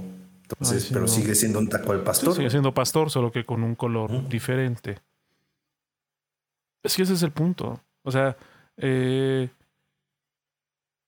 la diversidad que puede haber de un solo platillo de su preparación es muy amplia. Sí, y, como mencionábamos hace rato, aquí estamos acostumbradísimos a formar todo el tipo de platillos, inclusive los, los extranjeros, ¿no? O sea, puesto que el 90% de la gente piensa que el sushi, como lo comemos nosotros, se lo comen así en Japón. Pero para nada, más fuera de la realidad, ¿no? En Japón el sushi es como una montañita de cosas este, y aquí es un rollo, ¿no? Pero es porque así lo preparan en Estados Unidos. Así es la forma gringa de preparar los sushis. Obviamente se permeó hacia México. Y el mexicano cree que así se hace el sushi, ¿no? Inclusive ponerle aguacate, güey, y huevo y cosas Empanizado. Empanizado. Empanizado. O sea, vamos, Está chido. Los rollos están chidos. Sabe bien. Y de hecho en Japón sí se comen los rollos. Pero allá es otra cosa que no es sushi. Los makis, creo que son los rollos ahí en Japón. Este. Y para nada van empanizados. Eso sí, no van empanizados. Eh, aquí les encanta hacer así, con un camarón empanizado encima. Y, salsa de mango, güey. No, güey, así no es allá. Créeme, la hamburguesa, ¿cuántas variedades, versiones, em, el multiverso existen de la hamburguesa? Un chingo. ¿no? Nada que ver con la cheeseburger original, que nada más es dos panes, un aderecillo y este, la carne y una rebanada de queso. Y ya. Entonces vamos si nos vamos a lo... Sí, a lo, a lo tradicional. Lo tradicional, así debería de ser. No, está, no está cargada de aderezos, ni de lechuga, ni de jitomate. Ni de... Ay, los pepinillos y un chile, güey. no, sí, bueno, obviamente hubo, tenía sus variaciones también de origen estadounidense pero pues ya saben que aquí en México le ponemos ese pequeño detalle especial que puede ser el chile, ¿no? El picante. Este, porque me ha tocado, incluso una vez probé una, una hamburguesa que tenía salsa de chilpotle. O sea, en vez de ponerle las rajas, o en vez de ponerle salsa de chipotle. Uf, qué cosa tan deliciosa. Qué cosa tan Oye, es que eh, es que están las de, normalmente como las de carrito que están en la colonia, que son muy del pan, la carnita, chuga, tomate, cebolla Katsup, mayonesa y mostaza, ¿no? Eso es como muy clásico. Pero ya hay otros lugares donde pues, hacen aderezos que están bien pasados de lanza o una salsa muy locochona como esa de, chipotle o carne más extravagante como en vez de que nada más hay de retazo de res. Este, a lo mejor ribeye o arrachera o sirloin eh, en algunos casos, ya muy particulares, hasta de Wagyu, pero son hamburguesas como de más de mil varos. Sí, no, no, este, Como las hamburguesas de carne, de, como las hamburguesas de carne de caballo de Burger King, las Angus XT, estaban ah. bien chidas, súper buenas, una carnota así choncha, grande. Y pues no, la sacaron del mercado porque ja, llevan carne de caballo y eso es ilegal. Como, siento yo que algo, por ejemplo, el norte sí tiene mucha eh, autoridad al respecto y Choc no me va a dejar mentir, el cómo hacen los hot dogs o los dogos que le dicen allá. Ahí sí es la autoridad. La neta, cómo los hacen allá está a otro nivel, desde cómo hacen el pan, que ahí generalmente es como un pan muy artesanal que solo lo encuentras allá en el norte. Este, no es la medianoche que nosotros aquí consumimos. ¿No es el negrito austero? no es el negrito austero.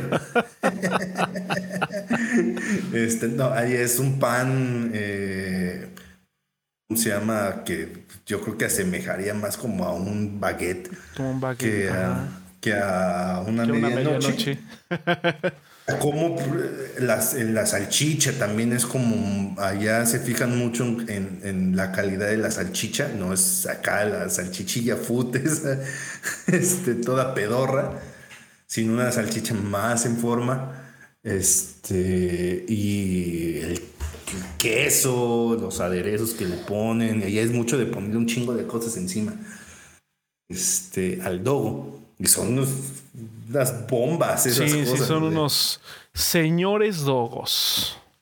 Ahí sí. Y respetos a cómo hacen los, los hot dogs allá. En el resto del país solo nos queda más que observar a la distancia y decir, cómo me gustaría que se hiciera. Bueno, fíjate que yo en, allí en este, por la zona rosa, mm. hace ya tiempo, no sé si todavía sigue ese puesto ahí, lo ignoro, pero hace tiempo ya estaba de noche, nada yo por allá, iba con unos amigos y hicimos pasar a comer unos hot dogs que nos habían recomendado. O sea, de entrada el hot dogs es con medias noches, pero la salchicha sí no se veía que era de esa como salchicha de forma como hexagonal. Ya ven que hay salchichas que hasta tienen los bordes como lisos, o sea, no es redondita, sino como escalonadita. No, esta sí era, era un poco más gruesa, un poco más oscura de color, no era tan rosita, un poco más oscura. Este. Y primero, bueno, pues te ponen el, una mayonesa, la salchicha. Pero, ah, pero antes de poner la salchicha, la rodean con tocino. Ah, o sea, la envuelven con tocino, la envuelven con tocino y la fríen así. a frita, la ponen, ponen la salchicha con el tocino envuelto, le ponen este su o eh, mostaza o algún aderezo que elijas de los como especiales que tienen por ahí. Le ponen picadito su su este, bueno, antes de ponerle eh, picado el, la cebolla y el jitomate y el chilito, si quieres, le ponen como una especie de capita de queso, que se, o sea, de queso, no sé si es este asadero o qué tipo de queso es, pero se lo ponen como en una plaquita que en cuanto eh, tiene contacto con pues, la salchicha y todo, se va así como, como fundiendo, como que lo cubre, como, eh, ¿cómo se le dice? Este... Eh, sí, como que queda fundido sobre el, sobre el hot dog y luego ahí encima ya le ponen la cebolla. Y todo gratinado. Es un, ajá, gratinado, exacto. Es una madre, o sea, te lo ponen en un, en un cartoncito, tipo Oxo, así en un cartón. Mm. Pero, o sea, lo ves ya así completamente preparado y se impone, ¿no? Obviamente no al nivel de los del norte, pero es un hot dog que ah, con uno o dos. Sí puedes encontrar. Tienes. Acá también se hicieron muy famosos unos hot dogs precisamente era, pues sí, o sea, pan de medias noches, una salchicha cuestionable. Digamos que eh, la forma tradicional del hot dog solo era el pretexto para hacer brillar a los demás ingredientes, porque también igual era el queso, sí, de la misma forma, eh, vamos a decirlo, gratinado encima, pero eh, podías ponerle ya sea papas a la francesa, encima de la salchicha, las papas, o champiñones, o este, morona de, chicharrón. Encima el, queso. Y vámonos para adentro, No mames, el, de papas estaba muy bueno. El de champiñones.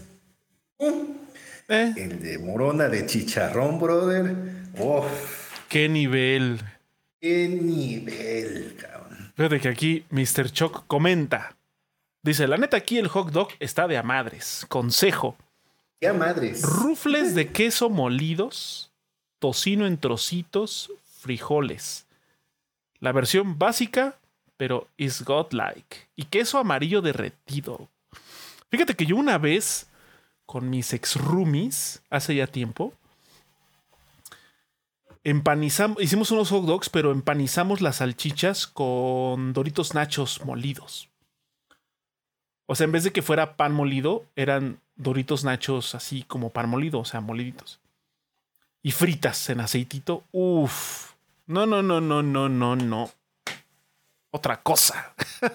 y eso que eran, eran salchichas así, de esas food, así, salchichas pedestres. Esas que, que dices, ¿quién sabe qué tiene la salchicha? Pero así, primero, obviamente, eh, fritita y luego le, la, la, eh, con la cubierta de, de Doritos Nachos.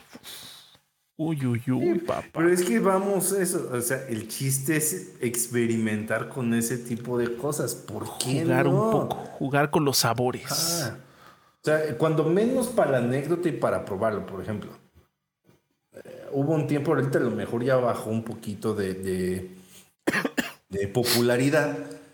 Pero hubo hace unos 3, 4 años donde las pizzas del perro negro eran como muy famosas. Ah, sí. Que eran, que ponían básicamente lo que sea las pizzas. Pizzas excéntricas, muy excéntricas. hasta de chile relleno había. Ajá, ajá, sí. Y literal, este, en, cada rebanada había un chilito. Ay, hijo, chile relleno preparado encima. Ay, había de chilaquiles. De. Este, la de carnitas sí está chida. Había uno que traía como los ingredientes de la hamburguesa. Ajá. Pizza de hamburguesa. Separados. Ajá, sí, sí, sí. Hasta, hasta con las papas, güey. Ajá, sí, sí, sí, sí, sí. Entonces, estaban ricas, pero es de esas de que ya fines, estuvo rico para la anécdota. Ya. Sí, no es como de cada fin de semana ir a comer al perro negro. O, para la, o, para la foto del Instagram, ¿no? O sea, siento que hasta para eso. no hay que cerrarse a, experimentar con la comida. Yo creo que las pizzas del perro negro, o sea, quizás sí pueda ser excesivo ir, no sé, una vez a la semana. Es como de, además no son baratas. No. Este, pero no sé, a lo mejor una vez cada tres meses o algo así una noche especial. Ajá, es como de, bueno, ok, quiero variarle un poco. Voy a echarme una pizza porque también puedes pedir la mitad y mitad. La última vez que yo fui con mi hermano a, comer al perro negro, yo creo que pedimos mitad de chilaquiles. O en no, sí eran chilaquiles, sí, mitad de chilaquiles y mitad de carnitas. Una combinación, si me lo permiten, ganadora. Mitad de carnitas, mitad de chilaquiles, uff. Pero hasta ahí. O sea, fue cuando ya comimos, ya chido. Incluso después de comer ahí en el perro negro, la neta sí no te dan ganas de comer pizza de ninguna otra en un rato. es un poquito excesivo. En un rato. O sea, ni siquiera así de, bueno, vamos a Domino's, vamos a Pizza Hut, vamos a Little Seed. No. O sea, nada de pizza en un rato. Porque esa pizza es demasiado. O sea, está buena como curiosidad, pero sí es. para quitarte el, antojo y la curiosidad. Claro, claro, claro, claro. O sea, no son un desastre, pero. pero es eso, es, es, experimentar con. con este. con los ingredientes y con los alimentos. Claro. Eso ha pasado a través de los siglos de los siglos, hasta con los cócteles de bebidas, inclusive no alcohólicas. O sea, también sin, alcohol pasa, pero sobre todo con las bebidas alcohólicas ha pasado desde siempre. De que se, a alguien se en la peda se le ocurrió mezclar una cosa con otra, resultó que estuvo chingón y hay para el real y seguimos con eso. Le ponen nombre, la patentan o la registran y ahí está. Un cóctel que salió de la improvisación prácticamente. Los pinches martinis, güey, o sea, tú dime a quién en su sano juicio se le ocurriría ponerle una pinche aceituna a un martini, ¿no? O sea, tiene que ser eso, o un accidente, o alguien que estaba muy pedo, dijo, eh, ¿qué pasa? Un químico, un químico en alimentos ahí diciendo, por el pH y las propiedades de no sé qué, lo que mejor combina con este líquido es una aceituna verde. ¿Eh? ¿Eh? Cada quien. Entonces, eso, eso ha pasado con, los cócteles alcohólicos desde siempre. Entonces, pues también con la comida, ¿por qué no? Porque estarnos peleando de que es que no lleva, y es que no lleva, y es que no lleva. Si se puede, si se lo puedes poner, lleva. Es más, por ejemplo, hablando de, combinaciones un poco, un poco conocidas, bueno, por lo menos no tan comunes, incluso en los desayunos, o sea, algo tan norteamericano como los hot cakes, que vamos a decir que en su forma más básica, pues es el hot cake, le pones ya sea miel maple o, o cajeta, o, lechera, o mermelada de fresa, o algo dulce, ¿no? Ok. Es como ya, ahí están, punto. O la miel esa caro de que, quién sabe de qué es. Ah, ese jarabe extraño, súper dulce. Pero eh, el escalón que le sigue es ponerle tocino, o sea, ya ah, combinarlo con combinarlo ya con algo salado, huevo, tocino. Pero otra que es un poco más, por lo menos para mí, atípica, es que es el hot cake. Le ponen encima un huevo estrellado, ya sea que lo quieras cocido por ambos lados o solo por un lado, un huevo estrellado. Y salsa. Salsa roja, salsa verde, alguna salsa especial. Pero, o sea, ajá, es el hot cake. Puede ser uno o pueden ser dos encima el huevo así blanco con amarillo, el huevo estrellado bonito, y encima salsa, que la salsa obviamente cae sobre el huevo, pero también escurre por los por los hotcakes. Es algo muy extraño. Entre la acidez de, la salsa, lo salado del huevo y lo dulce del hot cake, sí está como extraño. Tu, tu paladar de estar como de, güey, no sé qué. Como de un momento, a ver, a ver. Pero ¿sabes qué? Aquí lo curioso es que, por ejemplo, e, en esos casos el hot cake no debe ser dulce. O sea, lo preparas así con la harina y todo, pero no le añades ningún tipo de. Ajá, como un pan, exacto. Que obviamente, si, si compran eh, harina para hot cakes de estas de supermercado, algunas ya vienen como ligeramente endulzadas, como la Pronto o la Tres Estrellas o así. Este, la tía Yemima. La tía Yemima. Eh, pero es una, este, solamente lo probé una vez en la vida. Ya tiene rato. Se me hizo muy curioso. En un principio dije, yo no voy a comer eso. dije, bueno, vamos a ver. Es algo muy particular. Es una experiencia. No voy a decir que es horrible, pero no puedo decir que me encantó, sino simplemente fue como de una experiencia. Habrá gente a lo mejor que, que, lo encuentre definitivamente repulsivo y diga, no, esto, o sea, lo pruebe y diga, esto no es para mí, ¿no? Y puede haber gente que lo, que lo pruebe y diga, oye, oye, sí. Entonces, Cuando menos, así como me lo cuentas, estoy intrigado, sí lo probaría. Ahí está, banda. La, la recomendación, no recomendación, es la diagonal sugerencia es que se preparen unos hot cakes. No le pongan azúcar ni nada, nada más así la mantequilla, la harina, la leche, el huevo, lo baten, lo ponen en el sartén, que se hagan bonitos. Dos hot cakes, se hacen un huevo, estrellado, lo ponen encima y le añaden su salsa favorita, salsa roja, salsa verde o salsas de estas que incluso ya pueden, o sea, si ustedes la quieren preparar está chido, pero si no, se pueden comprar esas salsas que ya vienen preparadas de botella, de la costeña, de, no sé, salsa taquera, mexicana, rachera, la que ustedes digan, esta salsa se antoja, se la ponen encima. Y así, lo cortan como si fuera pizza, o sea, sacan sus triangulitos que lleve huevo, o sea, el huevo hasta arriba, eh, los hot cakes y la salsa, y va para adentro. Si lo intentan, si lo hacen, estaría padrísimo que en la sección de comentarios en la versión de YouTube nos hagan saber, decir, oye, qué porquería acabas de decirme que hiciera, o qué asco, no lo vuelvo a hacer, bla, bla, bla. O que digan, guácala, qué rico. Guácala, qué, o pueden decir, guácala, qué rico. Oye, este va a ser mi desayuno de cada fin de semana.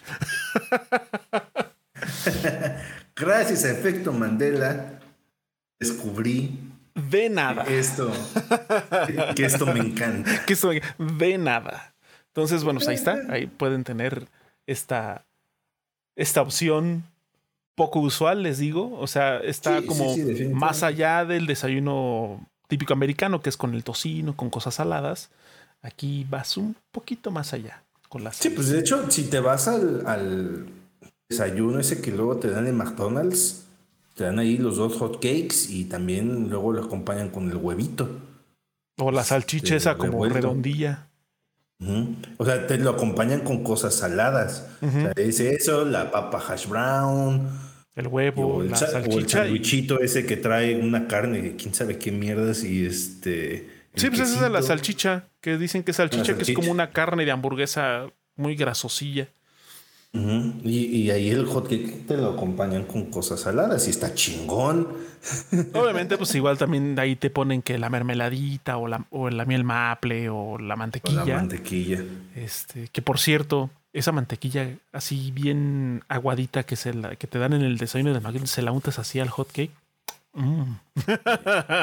McDonald's dirán lo que quieran, pero tiene tiene sus joyas, como esa mantequilla, las papas, la papa hash brown. La papa hash brown. El, Aunque también varía, de varía de queso. Fíjate que sí, sí, sí, eso sí lo he notado. Este, porque voy a quedar en, voy a, voy a, voy a poner en evidencia que soy un no asiduo, pero sí un recurrente cuando hay oportunidad consumidor de McDonald's. este sí cambia de establecimiento en establecimiento el sabor de algunas cosas aunque sea el mismo proveedor, vamos a llamarle, la misma cosa, los mismos ingredientes, pero en cosas, por ejemplo, como los hot cakes, como este, sobre todo en los desayunos, en los desayunos es donde sí hay diferencias entre establecimientos. Eh, el café eh, también luego sabe distinto. El café también. McDonald's. Pero este, pero sí, sobre todo en los desayunos sí pueden o sea, si ustedes van, no sé, al McDonald's de X Plaza, y se compran un desayuno lo que quieran, y luego van a otro McDonald's otro día a pedir exactamente lo mismo que pidieron, sí es muy probable que encuentren que sabe diferente. Ya sea que esté más rico donde lo compraron después o más rico donde lo compraron primero. Pero algo, algo va a haber ahí sutiles, pero muy evidentes diferencias. Aunque sean de cadera. Sí, o sea, no puede ser exactamente, aunque en teoría eso es lo que se busca. En teoría sí. Vámonos con las hamburguesas, yo sí. A mí todos lados me saben igual. Papas también. Lo que cambia, lo que cambia es como la hechura. O sea, sabe igual, pero hay McDonald's donde sí te las, te las acomodan así bien bonito y es que depende, por ejemplo, los, que son en plazas donde luego tienen un huevo de gentes donde más descuidados son en, la preparación. Tu ensalada. Ah, bueno, en el montaje de la... Ajá. Sí, sí, sí. Sí, por eso en, la hechura es donde en la hechura es donde las diferencias son muy, muy obvias. Pero en el sabor en general de las hamburguesas está muy unificado. Muy unificado. A veces llega a pasar que a veces el mismo establecimiento un día está muy rico, otro día no tanto. Pero en general, o sea, hablando de, sabor que diferencie o que sea igual entre diferentes establecimientos, es, es el mismo. Pero en los desayunos es donde sí, ahí, ahí como que hay algo. Yo creo que cada persona que los prepara, ahí es donde influye algo, no sé, pero algo, algo ahí tiene que, que haber de, de, diferencia. Cantidades, modo de preparación, no sé. Pues es que, o sea, los ingredientes ya llega todo básicamente sí, ya llega prehecho.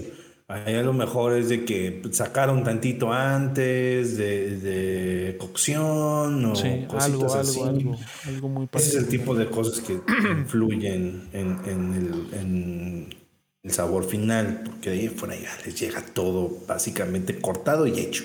La mayoría de las cosas. Sí, sí, sí, sí. En cuanto a ingredientes, no. Es más bien como el, eh, sí, el modo de preparación. El modo de preparación. No es, o sea, si bien tienen estas cadenas, como todas las cadenas, como ya métodos muy establecidos de cómo hacer las cosas, eh, tiempos, modo de preparación, pues cantidades. cantidades, aún así el, el ser humano comete errores y eso es lo que a final de cuentas influye. Llámenlo, llámenlo, llámenlo humor. Bueno, eso también puede influir en el sabor, evidentemente. puede ser. Pero eh, el otro lado menos desagradable es que a lo mejor una de dos, si está muy bueno es porque la persona que lo estaba preparando está muy contenta, va muy de buenas. Sí, también eso puede suceder. Y dice, sí, Definitivamente cuando, y eso influye mucho cuando estás concentrado y estás en el mood, las cosas salen mejor. Cuando la gente va encabronada, Salen muy picosas. salen muy picosas, o hay más o menos, o no están bien sazonadas. Es que eso también es muy importante. O sea, yo antes decía, ah, ¿cómo puede ser? No, pero sí influye mucho el estado anímico de la persona que prepara el alimento, prepara la comida, lo que sea, el que lo prepara. Depende mucho su estado emocional para determinar qué tan bueno, qué tan picoso, qué tan insípido, qué tan cargado de sabor va a ser lo que va a, preparar. E inclusive la imaginación que le puede poner a las cosas, ¿no?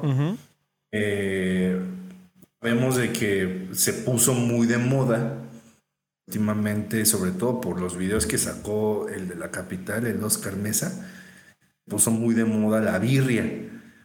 Y, el este, y, las que, y, en específico las quesabirrias. Las quesabirrias. Creo que Sacra había mencionado algo sobre la birria. Ah, ese se puso muy de moda después de que salió ese video. Cabrón. Tanto así que en Estados vi un video hace poquito, de hecho se lo compartí a Rado, este, de alguien que preparó una hamburguesa con birria. Guacala, dice Mr. Chuck. la, la, hamburguesa, o sea, con la preparación normal, ajá, ajá. pero aparte preparó la birria. Entonces lo que hizo fue montar la hamburguesa, el pan con sin aderezo. Este, la carne, el queso, la carne de birria, el consomé de la birria encima y así. Entonces le da la mordida y después la chopeas en el consomé de la birria. Ah, cabrón. Y, lo que dicen esta gente es de que, ok, sí, está muy desmadroso y es muy sucio comer ese tipo de alimentos porque te manchoneas los dedos todo el tiempo. Sí, eres grasoso. También la cara, ¿no? Pero que no te mames lo chingón que está esa Te hace, te hace ensuciar como cuando comes mango, porque también esa gente que dice, es que eh, no te ensucies cuando comas mango, esa gente no sabe comer mango. El mango sabe más rico si te embadurnas así. Como el sexo y el pozole, entre más puercos sea, mejor. Así es el mango. Palabras inmortales de ese Emilio Garra. ok. Puede sonar este un poco extraño, pero tiene mucho de razón. No les ha tocado sí, sí, uno, una, sesión vigorosa cochinona, van a decir que no. pónganlo en los comentarios, compartan en los comentarios si están de acuerdo con el señor Emilio de que entre más cochino, más sabroso.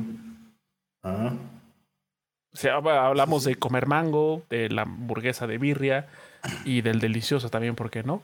Entonces, compártanlo en la sección de comentarios aquí en la parte de abajo.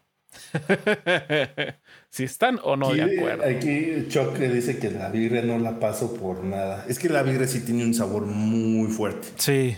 Sí, no, no es es- ajá, no, no, no a mucha gente le gusta. Y es que también, o sea, aparte de que no a mucha gente le gusta la birria, este, pues también depende de quién la prepare o cómo la preparen. Porque hay birria muy rica, muy, muy rica, y hay birria que sí está. A mí me ha tocado que he probado birria que está como excesivamente cargada de sabor, o sea, sabe demasiado, y es como de. mm, mm, mejor no. Pero, o sea, en sí la birria es un, un- un guisado muy... eh, no es para todos. Es muy particular. no muy particular. Pero si te gusta y le pegas a uno que esté chingón, no mames, ya. Dice, siento que la birria es de esa comida que o la amas o la odias, sin punto medio.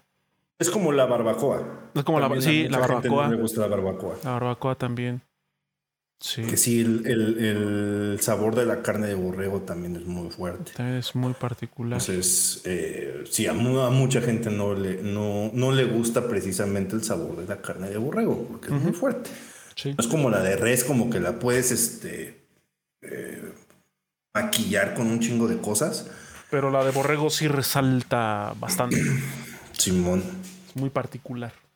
Entonces, pues no, no se preocupe, Mr. Chuck. O sea, si no le gusta, está bien. Sí, Supongo que ha de haber también Entendemos muchas personas esa- a las que no les guste la birria. Y además tomando en cuenta que, o sea, aparte de su sabor muy particular, pues es un alimento, como bien dice Emilio, y sobre todo en la hamburguesa, muy cochino, o sea, que te ensucias. O sea, Aparte, comerlo, el chiste es chopear. ¿no? ajá, o sea, lo remojas, escurre, la grasa de los dedos, cuando le das la mordida. Yo he visto que a, a las personas nos gusta mucho ese tipo de alimentos que acabamos chopeando. ¿Por qué? No lo sé. O sea, allí en la Ciudad de México, ahí por la Condesa, me acuerdo que una vez con una ex que tuve hace años, eh, eh, mis papás nos llevaron a eh, cenar a unas este, flautas eh, ahogadas, que le decían ellos. Órale. Entonces te pon las flautas son o de pollo o de frijolitos o de carne de res, ¿no? Ah, pastor, era pastor. Este, no había de otra cosa. Pero el chiste es de que las pedías ya es en salsa verde o en salsa roja, pero era un plato hondo con la salsa, obviamente es al fondo con quesito y chopear la, la salsa con la flauta. Y era extremadamente divertido, extremadamente rico y se ve que la gente le mama ese tipo de cosas porque el lugar estaba hasta el culo de Estaba atascado. Ajá, entonces a la gente nos gusta chopear cosas. Las galletas las chopeamos. Ah, pan las galletas, chopeamos. las, las galletas y el pan, o sea, yo me acuerdo que cuando estaba yo más joven, me daba pena ir como a un establecimiento o a casa de alguien y remojar así el pan. Como que yo decía, ay, me van a ver raro, ¿no? Llegó un momento donde dije, lo disfruto mucho, me vale. Y si galletas y pan, Ya saben cómo soy, ¿para qué me ¿Para qué me invitan? invitan? y el pan, pan y galletas chopeaditas en el cafecito o en la lechita o Se aplica con, con las, con las comidas también. O sea, ese es el principio de, de chopear la, la quesabirria o la hamburguesa de birria en el consomé. ¿No? Para no desperdiciar el consomé. obviamente. Porque a lo mejor te puedes comer el consomé aparte, ¿no? Como tradicionalmente se hace, Ajá, ajá. que te eches tu consomé Y con aparte. un poquito de carne y ya después taqueas. Taqueas la. Ajá. Sí, pero bueno, este- o sea, sí me ha tocado Bueno, ver, sí me ha tocado ver gente, o sea, que, que tiene su, su, su consomé. Incluso consomé de, de este, no exactamente de birria, sino pues de barbacoa, por ejemplo. Res, por de res, que tiene, ya veis que el consomé luego tiene garbanzo y así. Se prepara su taco, remojado en el consomé, y va para es que el consomé a final de cuentas lleva mucho del sabor. Sí, sí, sí, sí. Entonces, ¿para qué desperdiciarlo? Si un- un consomé un domingo bien temprano, calientito. Y más aún, Tacones. y más aún si tuvieron una noche con exceso de alcohol. Cae, uff, el consomé normalmente hace milagros con con las con crudas. la cruda. Y sin cruda, eh, o sea, también, si ustedes, pero se les antoja Sí, un a, lo consomé. mejor, to- a lo mejor todavía vas credo, que es ese estado intermedio te- donde todavía estás pedón, pero ya estás empezando a sentir el dolor de cabeza de la, de la cruda. Un Ahí- consomé. Ahí, that's the moment. El consomé bien calientito de res, con sus garbancitos y todo. Uf. La cura de los dioses. Y es que sí, o sea, perdón. En general, eh, o sea, podemos entender que haya diferentes estilos de preparación en el centro del país, en el sur del país, en el norte del país, que a veces, por ejemplo, hablando de los hot dogs o de los dogos, el norte sí es como la institución de, este, pero Carne asada también. la carne asada, pero miren, Pero- o sea, yo creo que eh, como lo mencioné, como lo mencionamos al inicio del tema de la semana, al inicio del podcast, o sea, México tiene una burritos riqueza. también son muy superiores en el norte. Nuestro Por la misma, tiene- cómo hacen la, la tortilla de harina. Es que desde ahí también la tortilla de harina Ujú. tiene su chiste. O sea, es una. Ya es otro pedo. Sí, o sea, no vas a usar eh, tortillas de harina de tía Rosa. o sea, no. Son unas, son unas pinches tortillas de harina monumentales que le dicen sobaqueras, güey. este, ya empezando por ahí. Ya, ya, ya es otro mundo completamente distinto. Entonces, eh. Aquí nos pregunta Mr. Chuck. Dice: ¿Han probado el pollo sentado? Es el que lo ponen así, dentro- o sea, lo sienten el pollo dentro de una lata de cerveza. ¿Es ese, no? Yo, la verdad, lo he escuchado, pero no sé cómo va eso. Es ese, ¿no? O de Coca-Cola o cosas así, que antes le decían pollo violado, porque pues básicamente la lata va en el jujuy del, del pollo. Sin ningún tipo de consentimiento. Sí, sí, sí, no. Eh, pero como que el nombre era un poquito violento. Un poquito agresivo. Sí, dice que es ese, donde lo sientas, supongo que en una cerveza. Agarra, agarra mucho el sabor del- de la cerveza o de la coca. Pero, o sea, o sea, ¿cómo lo pones? O sea, pones. O sea, el pollo. O sea, el pollo así ya completo, supongo, ¿no? Y pollo Asado. y le clavas, o sea, más bien sientes el pollo en, el, en la lata y lo pones a asar así. Con la lata. el pollo con la lata. Entonces el, todo el líquido se evapora, impregna de sabor la carne. Uh, esa no me la sabía. Ustedes disculpen mi ignorancia. Pero se oye bueno. Sí, está bueno. Se oye bueno. Sobre todo porque yo he probado este. He probado los, los bisteces encebollados en cerveza, o sea, bisteces de res enceboll- encebollados sazonados con cerveza. La muy buenos. le- luego le da mucho sabor a las cosas. En Hooters, a ver si no, este, cuando trabajé ahí, al batido con el cual se empanizaban los mariscos, ponían un, un chorrito de, de cerveza oscura. Me acuerdo que en ese entonces era... Ay, no me acuerdo qué cerveza oscura era. Pero era un- creo que era Victoria, güey. Mm. Este, le ponen un chorrito y eso a los mariscos les da un chingo de sabor. Ya lo creo. Es que sí, Sí, sí. curiosamente la cerveza como sazonador rifa.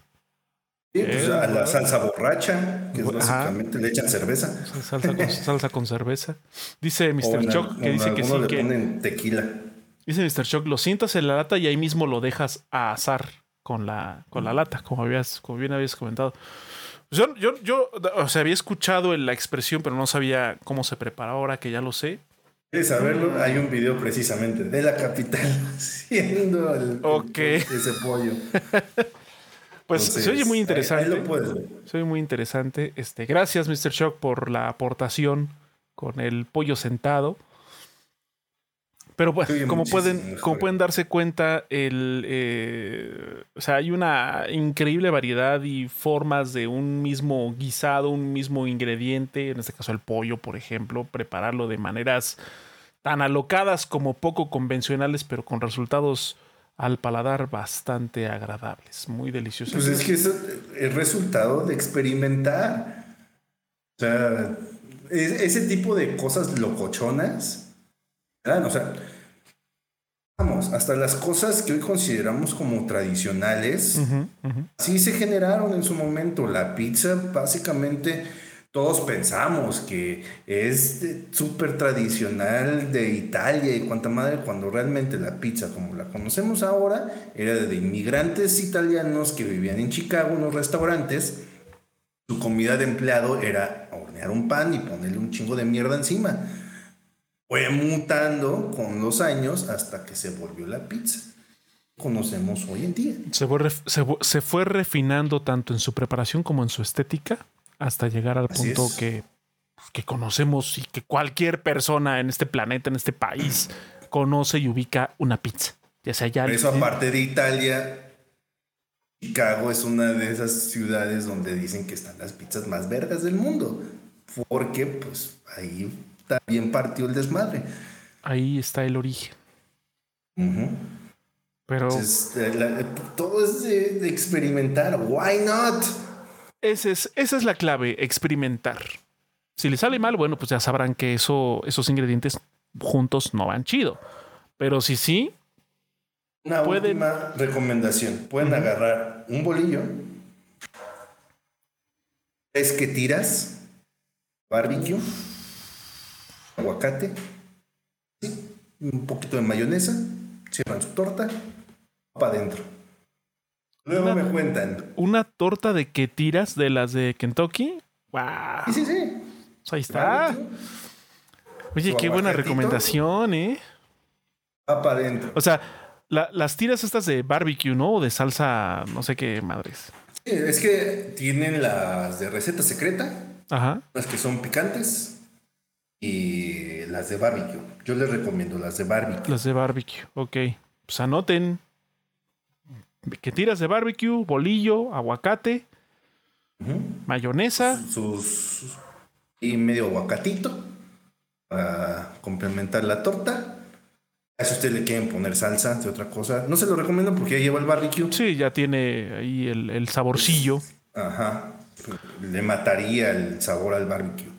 Entonces, nada más hay mayonesa para que este, el pan también agarre acá exponenciador y va para adentro. Luego me cuentan. Pues ahí está la recomendación de Emilio respecto al tema de la semana. Este.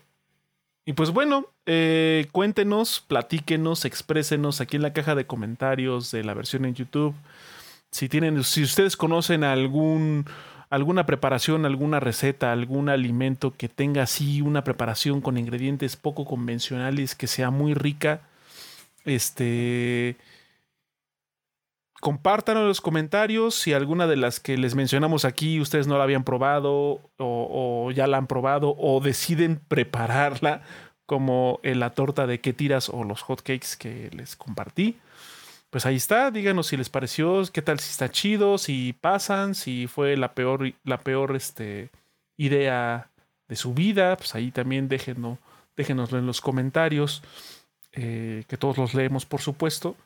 Y pues eh, vamos a terminar este podcast antes de ir a las recomendaciones y despedidas, diciendo que nos une una gastronomía muy rica, diversa, extensa, que pocos países, realmente pocos países tienen el privilegio de tener. Comamos. Y ya. si le ponen cosas al bolillo, qué chido. Si las quesadillas sí le ponen queso o no le ponen queso, también está bien. Si las tortas las ahogan en salsa o se las comen así secas, está bien. Si, le, si combinan ah, cosas dulces con saladas está bien, caso aparte de la pizza. Pueden que el 80% de la, de la gastronomía mexicana son es tortilla, salsa, pollo y crema. Y bolillo. bolillo. Ahí nada más eh, cambia, cambia como el orden, pero básicamente es eso. Entonces, ¿por qué pelearse por nimiedades? Recuerden ese principio de que el orden de los factores no altera el producto. Entonces, pues experimenten, prueben, disfruten y si probaron y no les gustó, pues dejen que otras personas puedan encontrar quizá en eso que ustedes encontraron desagradable, otra persona puede encontrar un auténtico manjar. Así que no se pongan punkies, coman de todo y dejen comer de todo. Eh. Y bueno, ahora sí, antes de las despedidas, aparte de las recomendaciones culinarias que les hicimos tanto Emilio como su servidor, Emilio, ¿algo además que quieras tú recomendar? Entonces la recomendación dice Choque, ¿qué pedo con Bloodborne? Eh, eh, eh. Dice que qué pasó con Luigi, antes de terminar, ¿qué pasó con Bloodborne y Elden Ring? Sí. Sí, sí. No, pues es que mira, yo ahorita. That's the way. Ahorita, mira, a ver, en Bloodborne estoy atorado en el, eh, en el, el castillo de Kenhurst con el Logarius se llama el güey este. Mártir Logarius. Ese pinche mago que está en la azotea del castillo. Me está causando muchísimos problemas. Este. Pues ahí estoy lidiando con ese güey. Y en Elden Ring. Pues también. o sea, es que el. En Elden Ring necesito machetear y machetear y machetear y subir eh, uno de los stats que creo que es inteligencia para poder. Es que tengo ya en mi inventario una vara que supuestamente puedo lanzar conjuros que también tengo en mi inventario. Pero al no tener el nivel. Harry Potter. pero al no tener el nivel de inteligencia necesario para usarlo, pues es como inútil.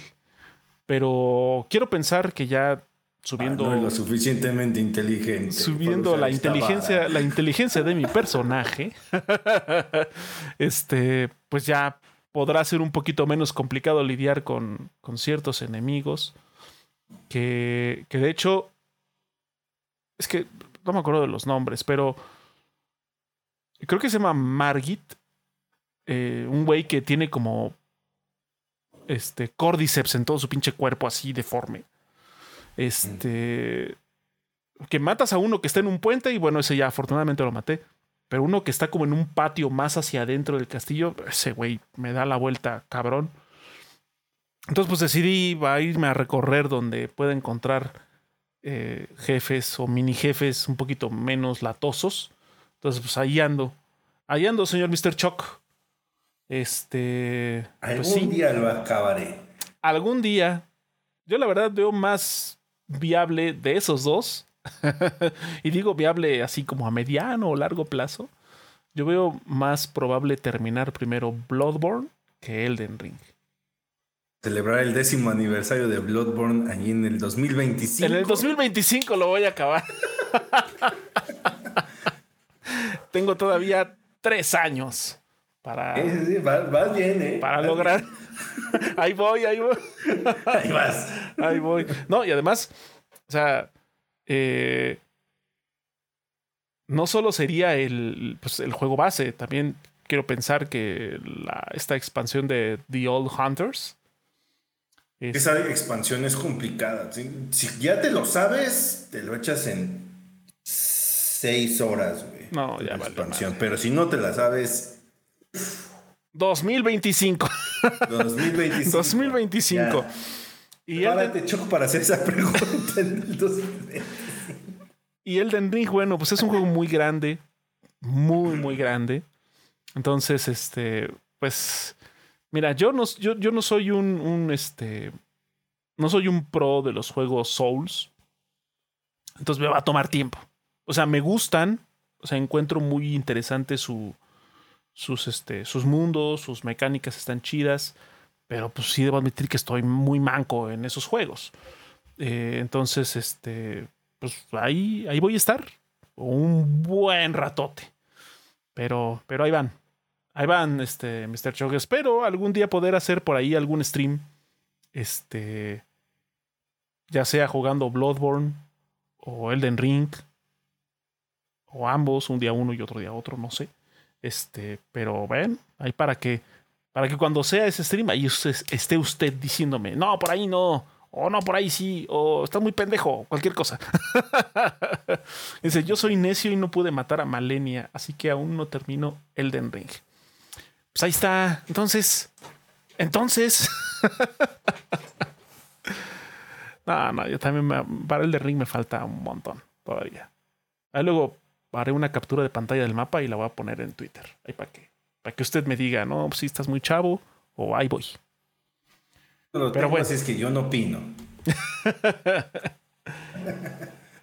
Pero bueno, así, así las cosas, Mr. Choco. Gracias por su pregunta.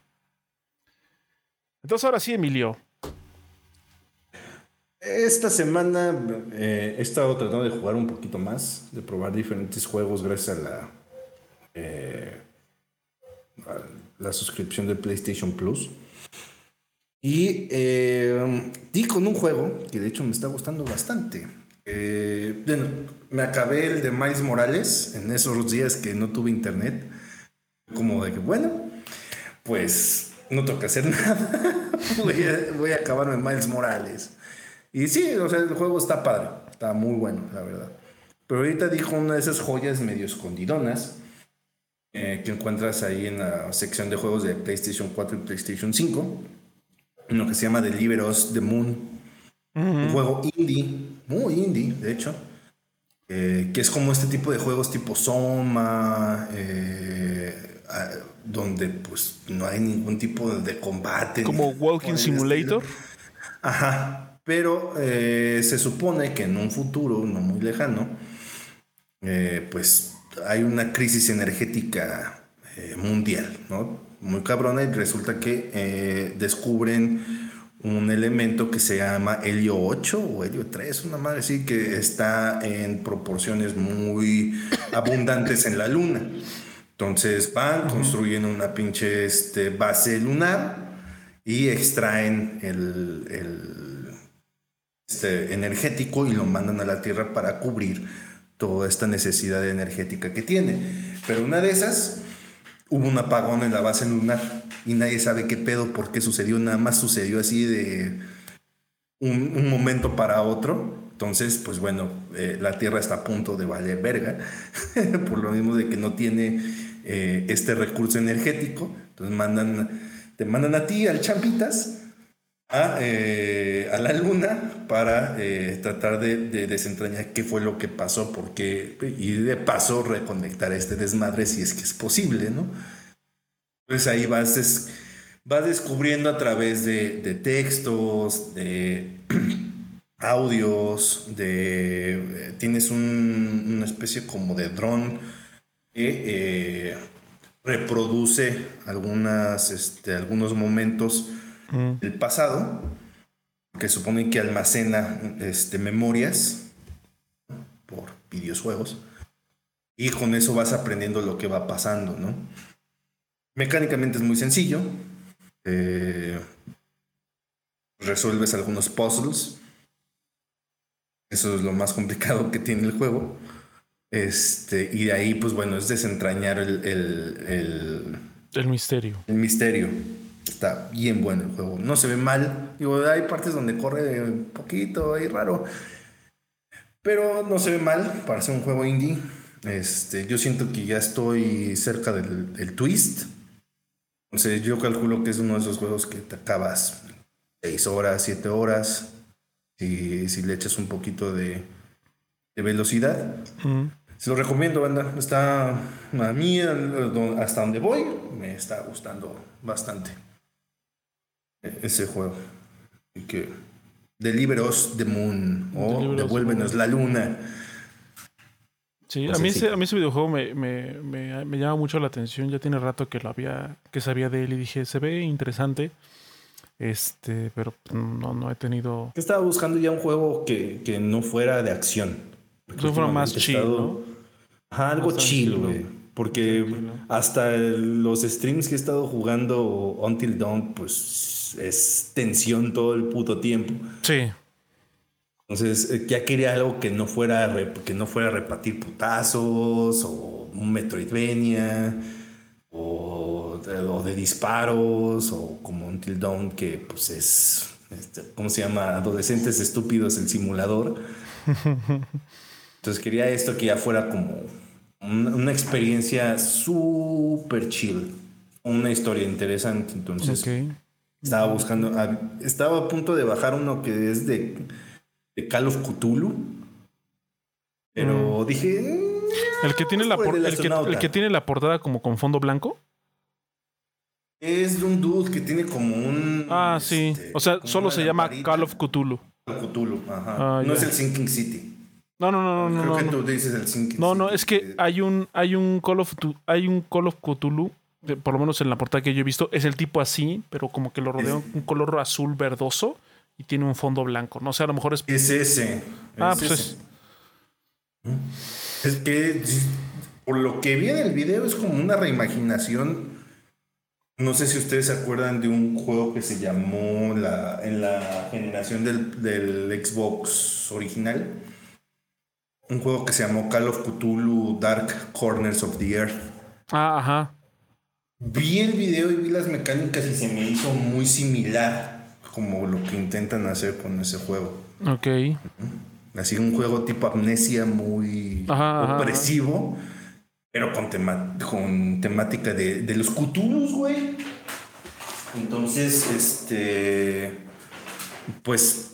Pero. Eh, no me quise meter ahí ahorita. No ando como en el mood. Y dije, eh, este del astronauta, vamos a ver qué tal. Deliver us the moon. está bastante.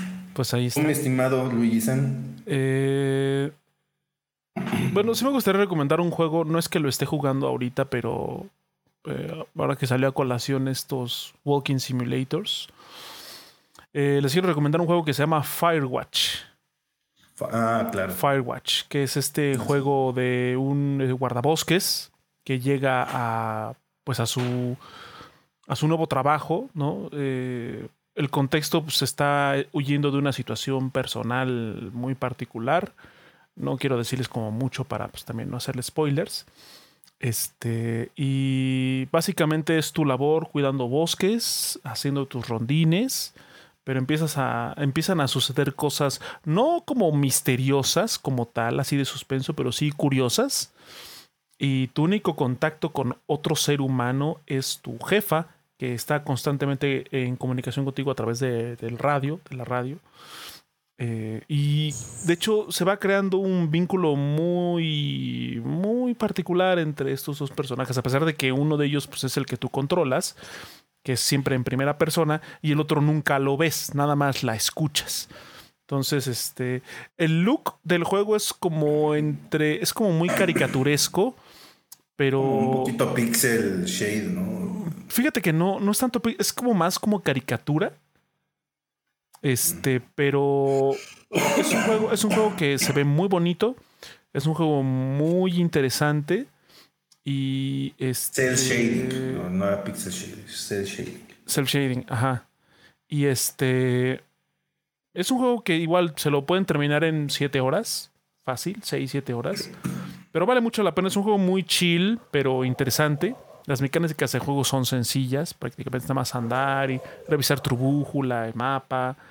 Eh, su interfaz es muy limpia, afortunadamente. Eh, y la verdad es que igual es un juego indie muy, muy recomendable, muy chill. Eh, les digo, la relación de los personajes se va tornando muy interesante y el desenlace es curioso es curioso. Entonces, este, pues ahí está. Esa es la recomendación como en cuanto a juegos. Y me gustaría recomendar una película eh, que vi hace no mucho. Eh, que se llama, bueno, aquí en, aquí en México, en Latinoamérica, le pusieron leyendas de pasión, pero se llama Legends of the Fall. Es este. Está protagonizada por Anthony Hopkins, Brad Pitt. Eh, sale. Ay, ¿cómo se llama esa mujer? Julia Ormond, una tipa que en los 90 era como. muy, muy famosa. Pues ya, ya, no ha salido muchas películas. Y de hecho sale este Henry Thomas, el que fue Elliot en ET. Ahí pues sale ya más, más crecido el tipo. Eh, es una película ambientada durante la Primera Guerra Mundial como es esta, es una película que es como un drama familiar, literalmente, eh, hermanos, este, con su papá y una chica allí en disputa. Eh, la recomiendo porque en, en, sí la película es una película muy buena, la trama está muy chida, las actuaciones están de lujo. Creo que si bien Brad Pitt ha tenido actuaciones como más, eh, vamos a llamarlo, icónicas, más recordadas quizá, pero en esta película, creo yo que por lo menos de los noventas, fue su mejor actuación por mucho. Este, La música está súper chida también. Eh, la película duró como dos horas y cacho. Poco menos de tres horas. Es una película larga. Este, pero vale mucho la pena. Es una película muy chida. De unos paisajes hermosos. La fotografía está de huevos. Entonces, este, si tienen oportunidad, me parece que está. Creo que está en Prime y en Netflix. Creo. Este. Si tienen oportunidad, chequenla. Es una muy buena película. Eh, para pasar uno de estos días lluviosos. una tarde lluviosa está al pelo. Y ya. Esas son las recomendaciones. Bueno, aquí este el señor Mr. Chuck quiere hacer una recomendación. Y dice, aprovechando, yo recomiendo Adrift, bueno, ARD1FT, Adrift. Dice, un walking simulator, pero en el espacio. Eres un astronauta varado en una estación destruida. Muy bonito y entretenido. No había escuchado de ese juego. Eh, Tampoco. Pero, pero bueno, de hecho, aquí en la versión en video de este lado, en el chat, ahí pueden ver cómo se escribe el, nombre del juego. Es Adrift, pero en vez de la I es un 1. Eh, bueno, no sé si es así o se le fue ahí un dedazo a Mr. Chuck, pero bueno, así se llama Adrift. Eh, ahí está la recomendación del, buen Mr. Chuck. Muchas gracias, Chuck, por la recomendación aquí también en el chat. Y pues bueno, así hemos llegado al final de este episodio número 47. Dice que. Ah, dice que está en el, en el PlayStation Plus Extra. Y sí, es un 1 a Drift, pero en vez de I, un 1. Bueno, pues ahí está. Si tienen oportunidad de probarlo con el servicio de PlayStation Plus Extra, ahí lo pueden encontrar. Ahora sí, eh, muchas gracias por habernos acompañado en este episodio 47. Antes de, antes de despedirnos por completo, recuerden que nos pueden seguir en nuestras redes sociales, tanto en Instagram, en Twitter, en YouTube y en las plataformas en las que distribuye Anchor como Spotify y Google Podcast. En todas ellas nos encuentran como Efecto Mandela Podcast. Recuerden que seguirnos, suscribirse, darle like, escuchar es totalmente gratis y nos ayuda un montón. También los invitamos a que participen en las encuestas y en las eh, preguntas o dinámicas que están dentro de la aplicación de Spotify en el episodio en cuestión. Y también a que eh, pues nos comenten, interactúen con nosotros a través de eh, la repetición en YouTube. Como lo hemos mencionado a lo largo del episodio, pueden compartirnos en la sección de comentarios lo que ustedes gusten respecto al tema de la semana, algunas recomendaciones, sugerencias, lo que ustedes gusten. Y recuerden que si ustedes así lo consideran, nos pueden regalar un poderoso like y suscribirse. Todo eso, recuerden, es totalmente gratis y no les toma más de 5 minutos. Eh, también muchas gracias a las personas que nos acompañan y están, eh, nos siguen aquí en nuestro canal de Twitch en las transmisiones en vivo, como cada jueves o si la situación la merita viernes alrededor de las 8 de la noche. Como en, este, en esta ocasión, muchas gracias a Sakara 2019 y a Mr. Chuck Strong por haber estado aquí en el chat comentando y compartiendo sus opiniones, sus experiencias y sus recomendaciones también. Muchas gracias a todos ustedes y pues nos vemos en el siguiente episodio, episodio 48. Ya estamos cerca de llegar al final de temporada. Así que, eh, pues no nos queda más que reiterar de verdad nuestro agradecimiento a todos los que nos siguen, los que nos ven, los que ven las repeticiones, todos ustedes. Recuerden que compartir también nos ayuda. Y pues bueno, sin más que agregar, nos vemos hasta la siguiente semana.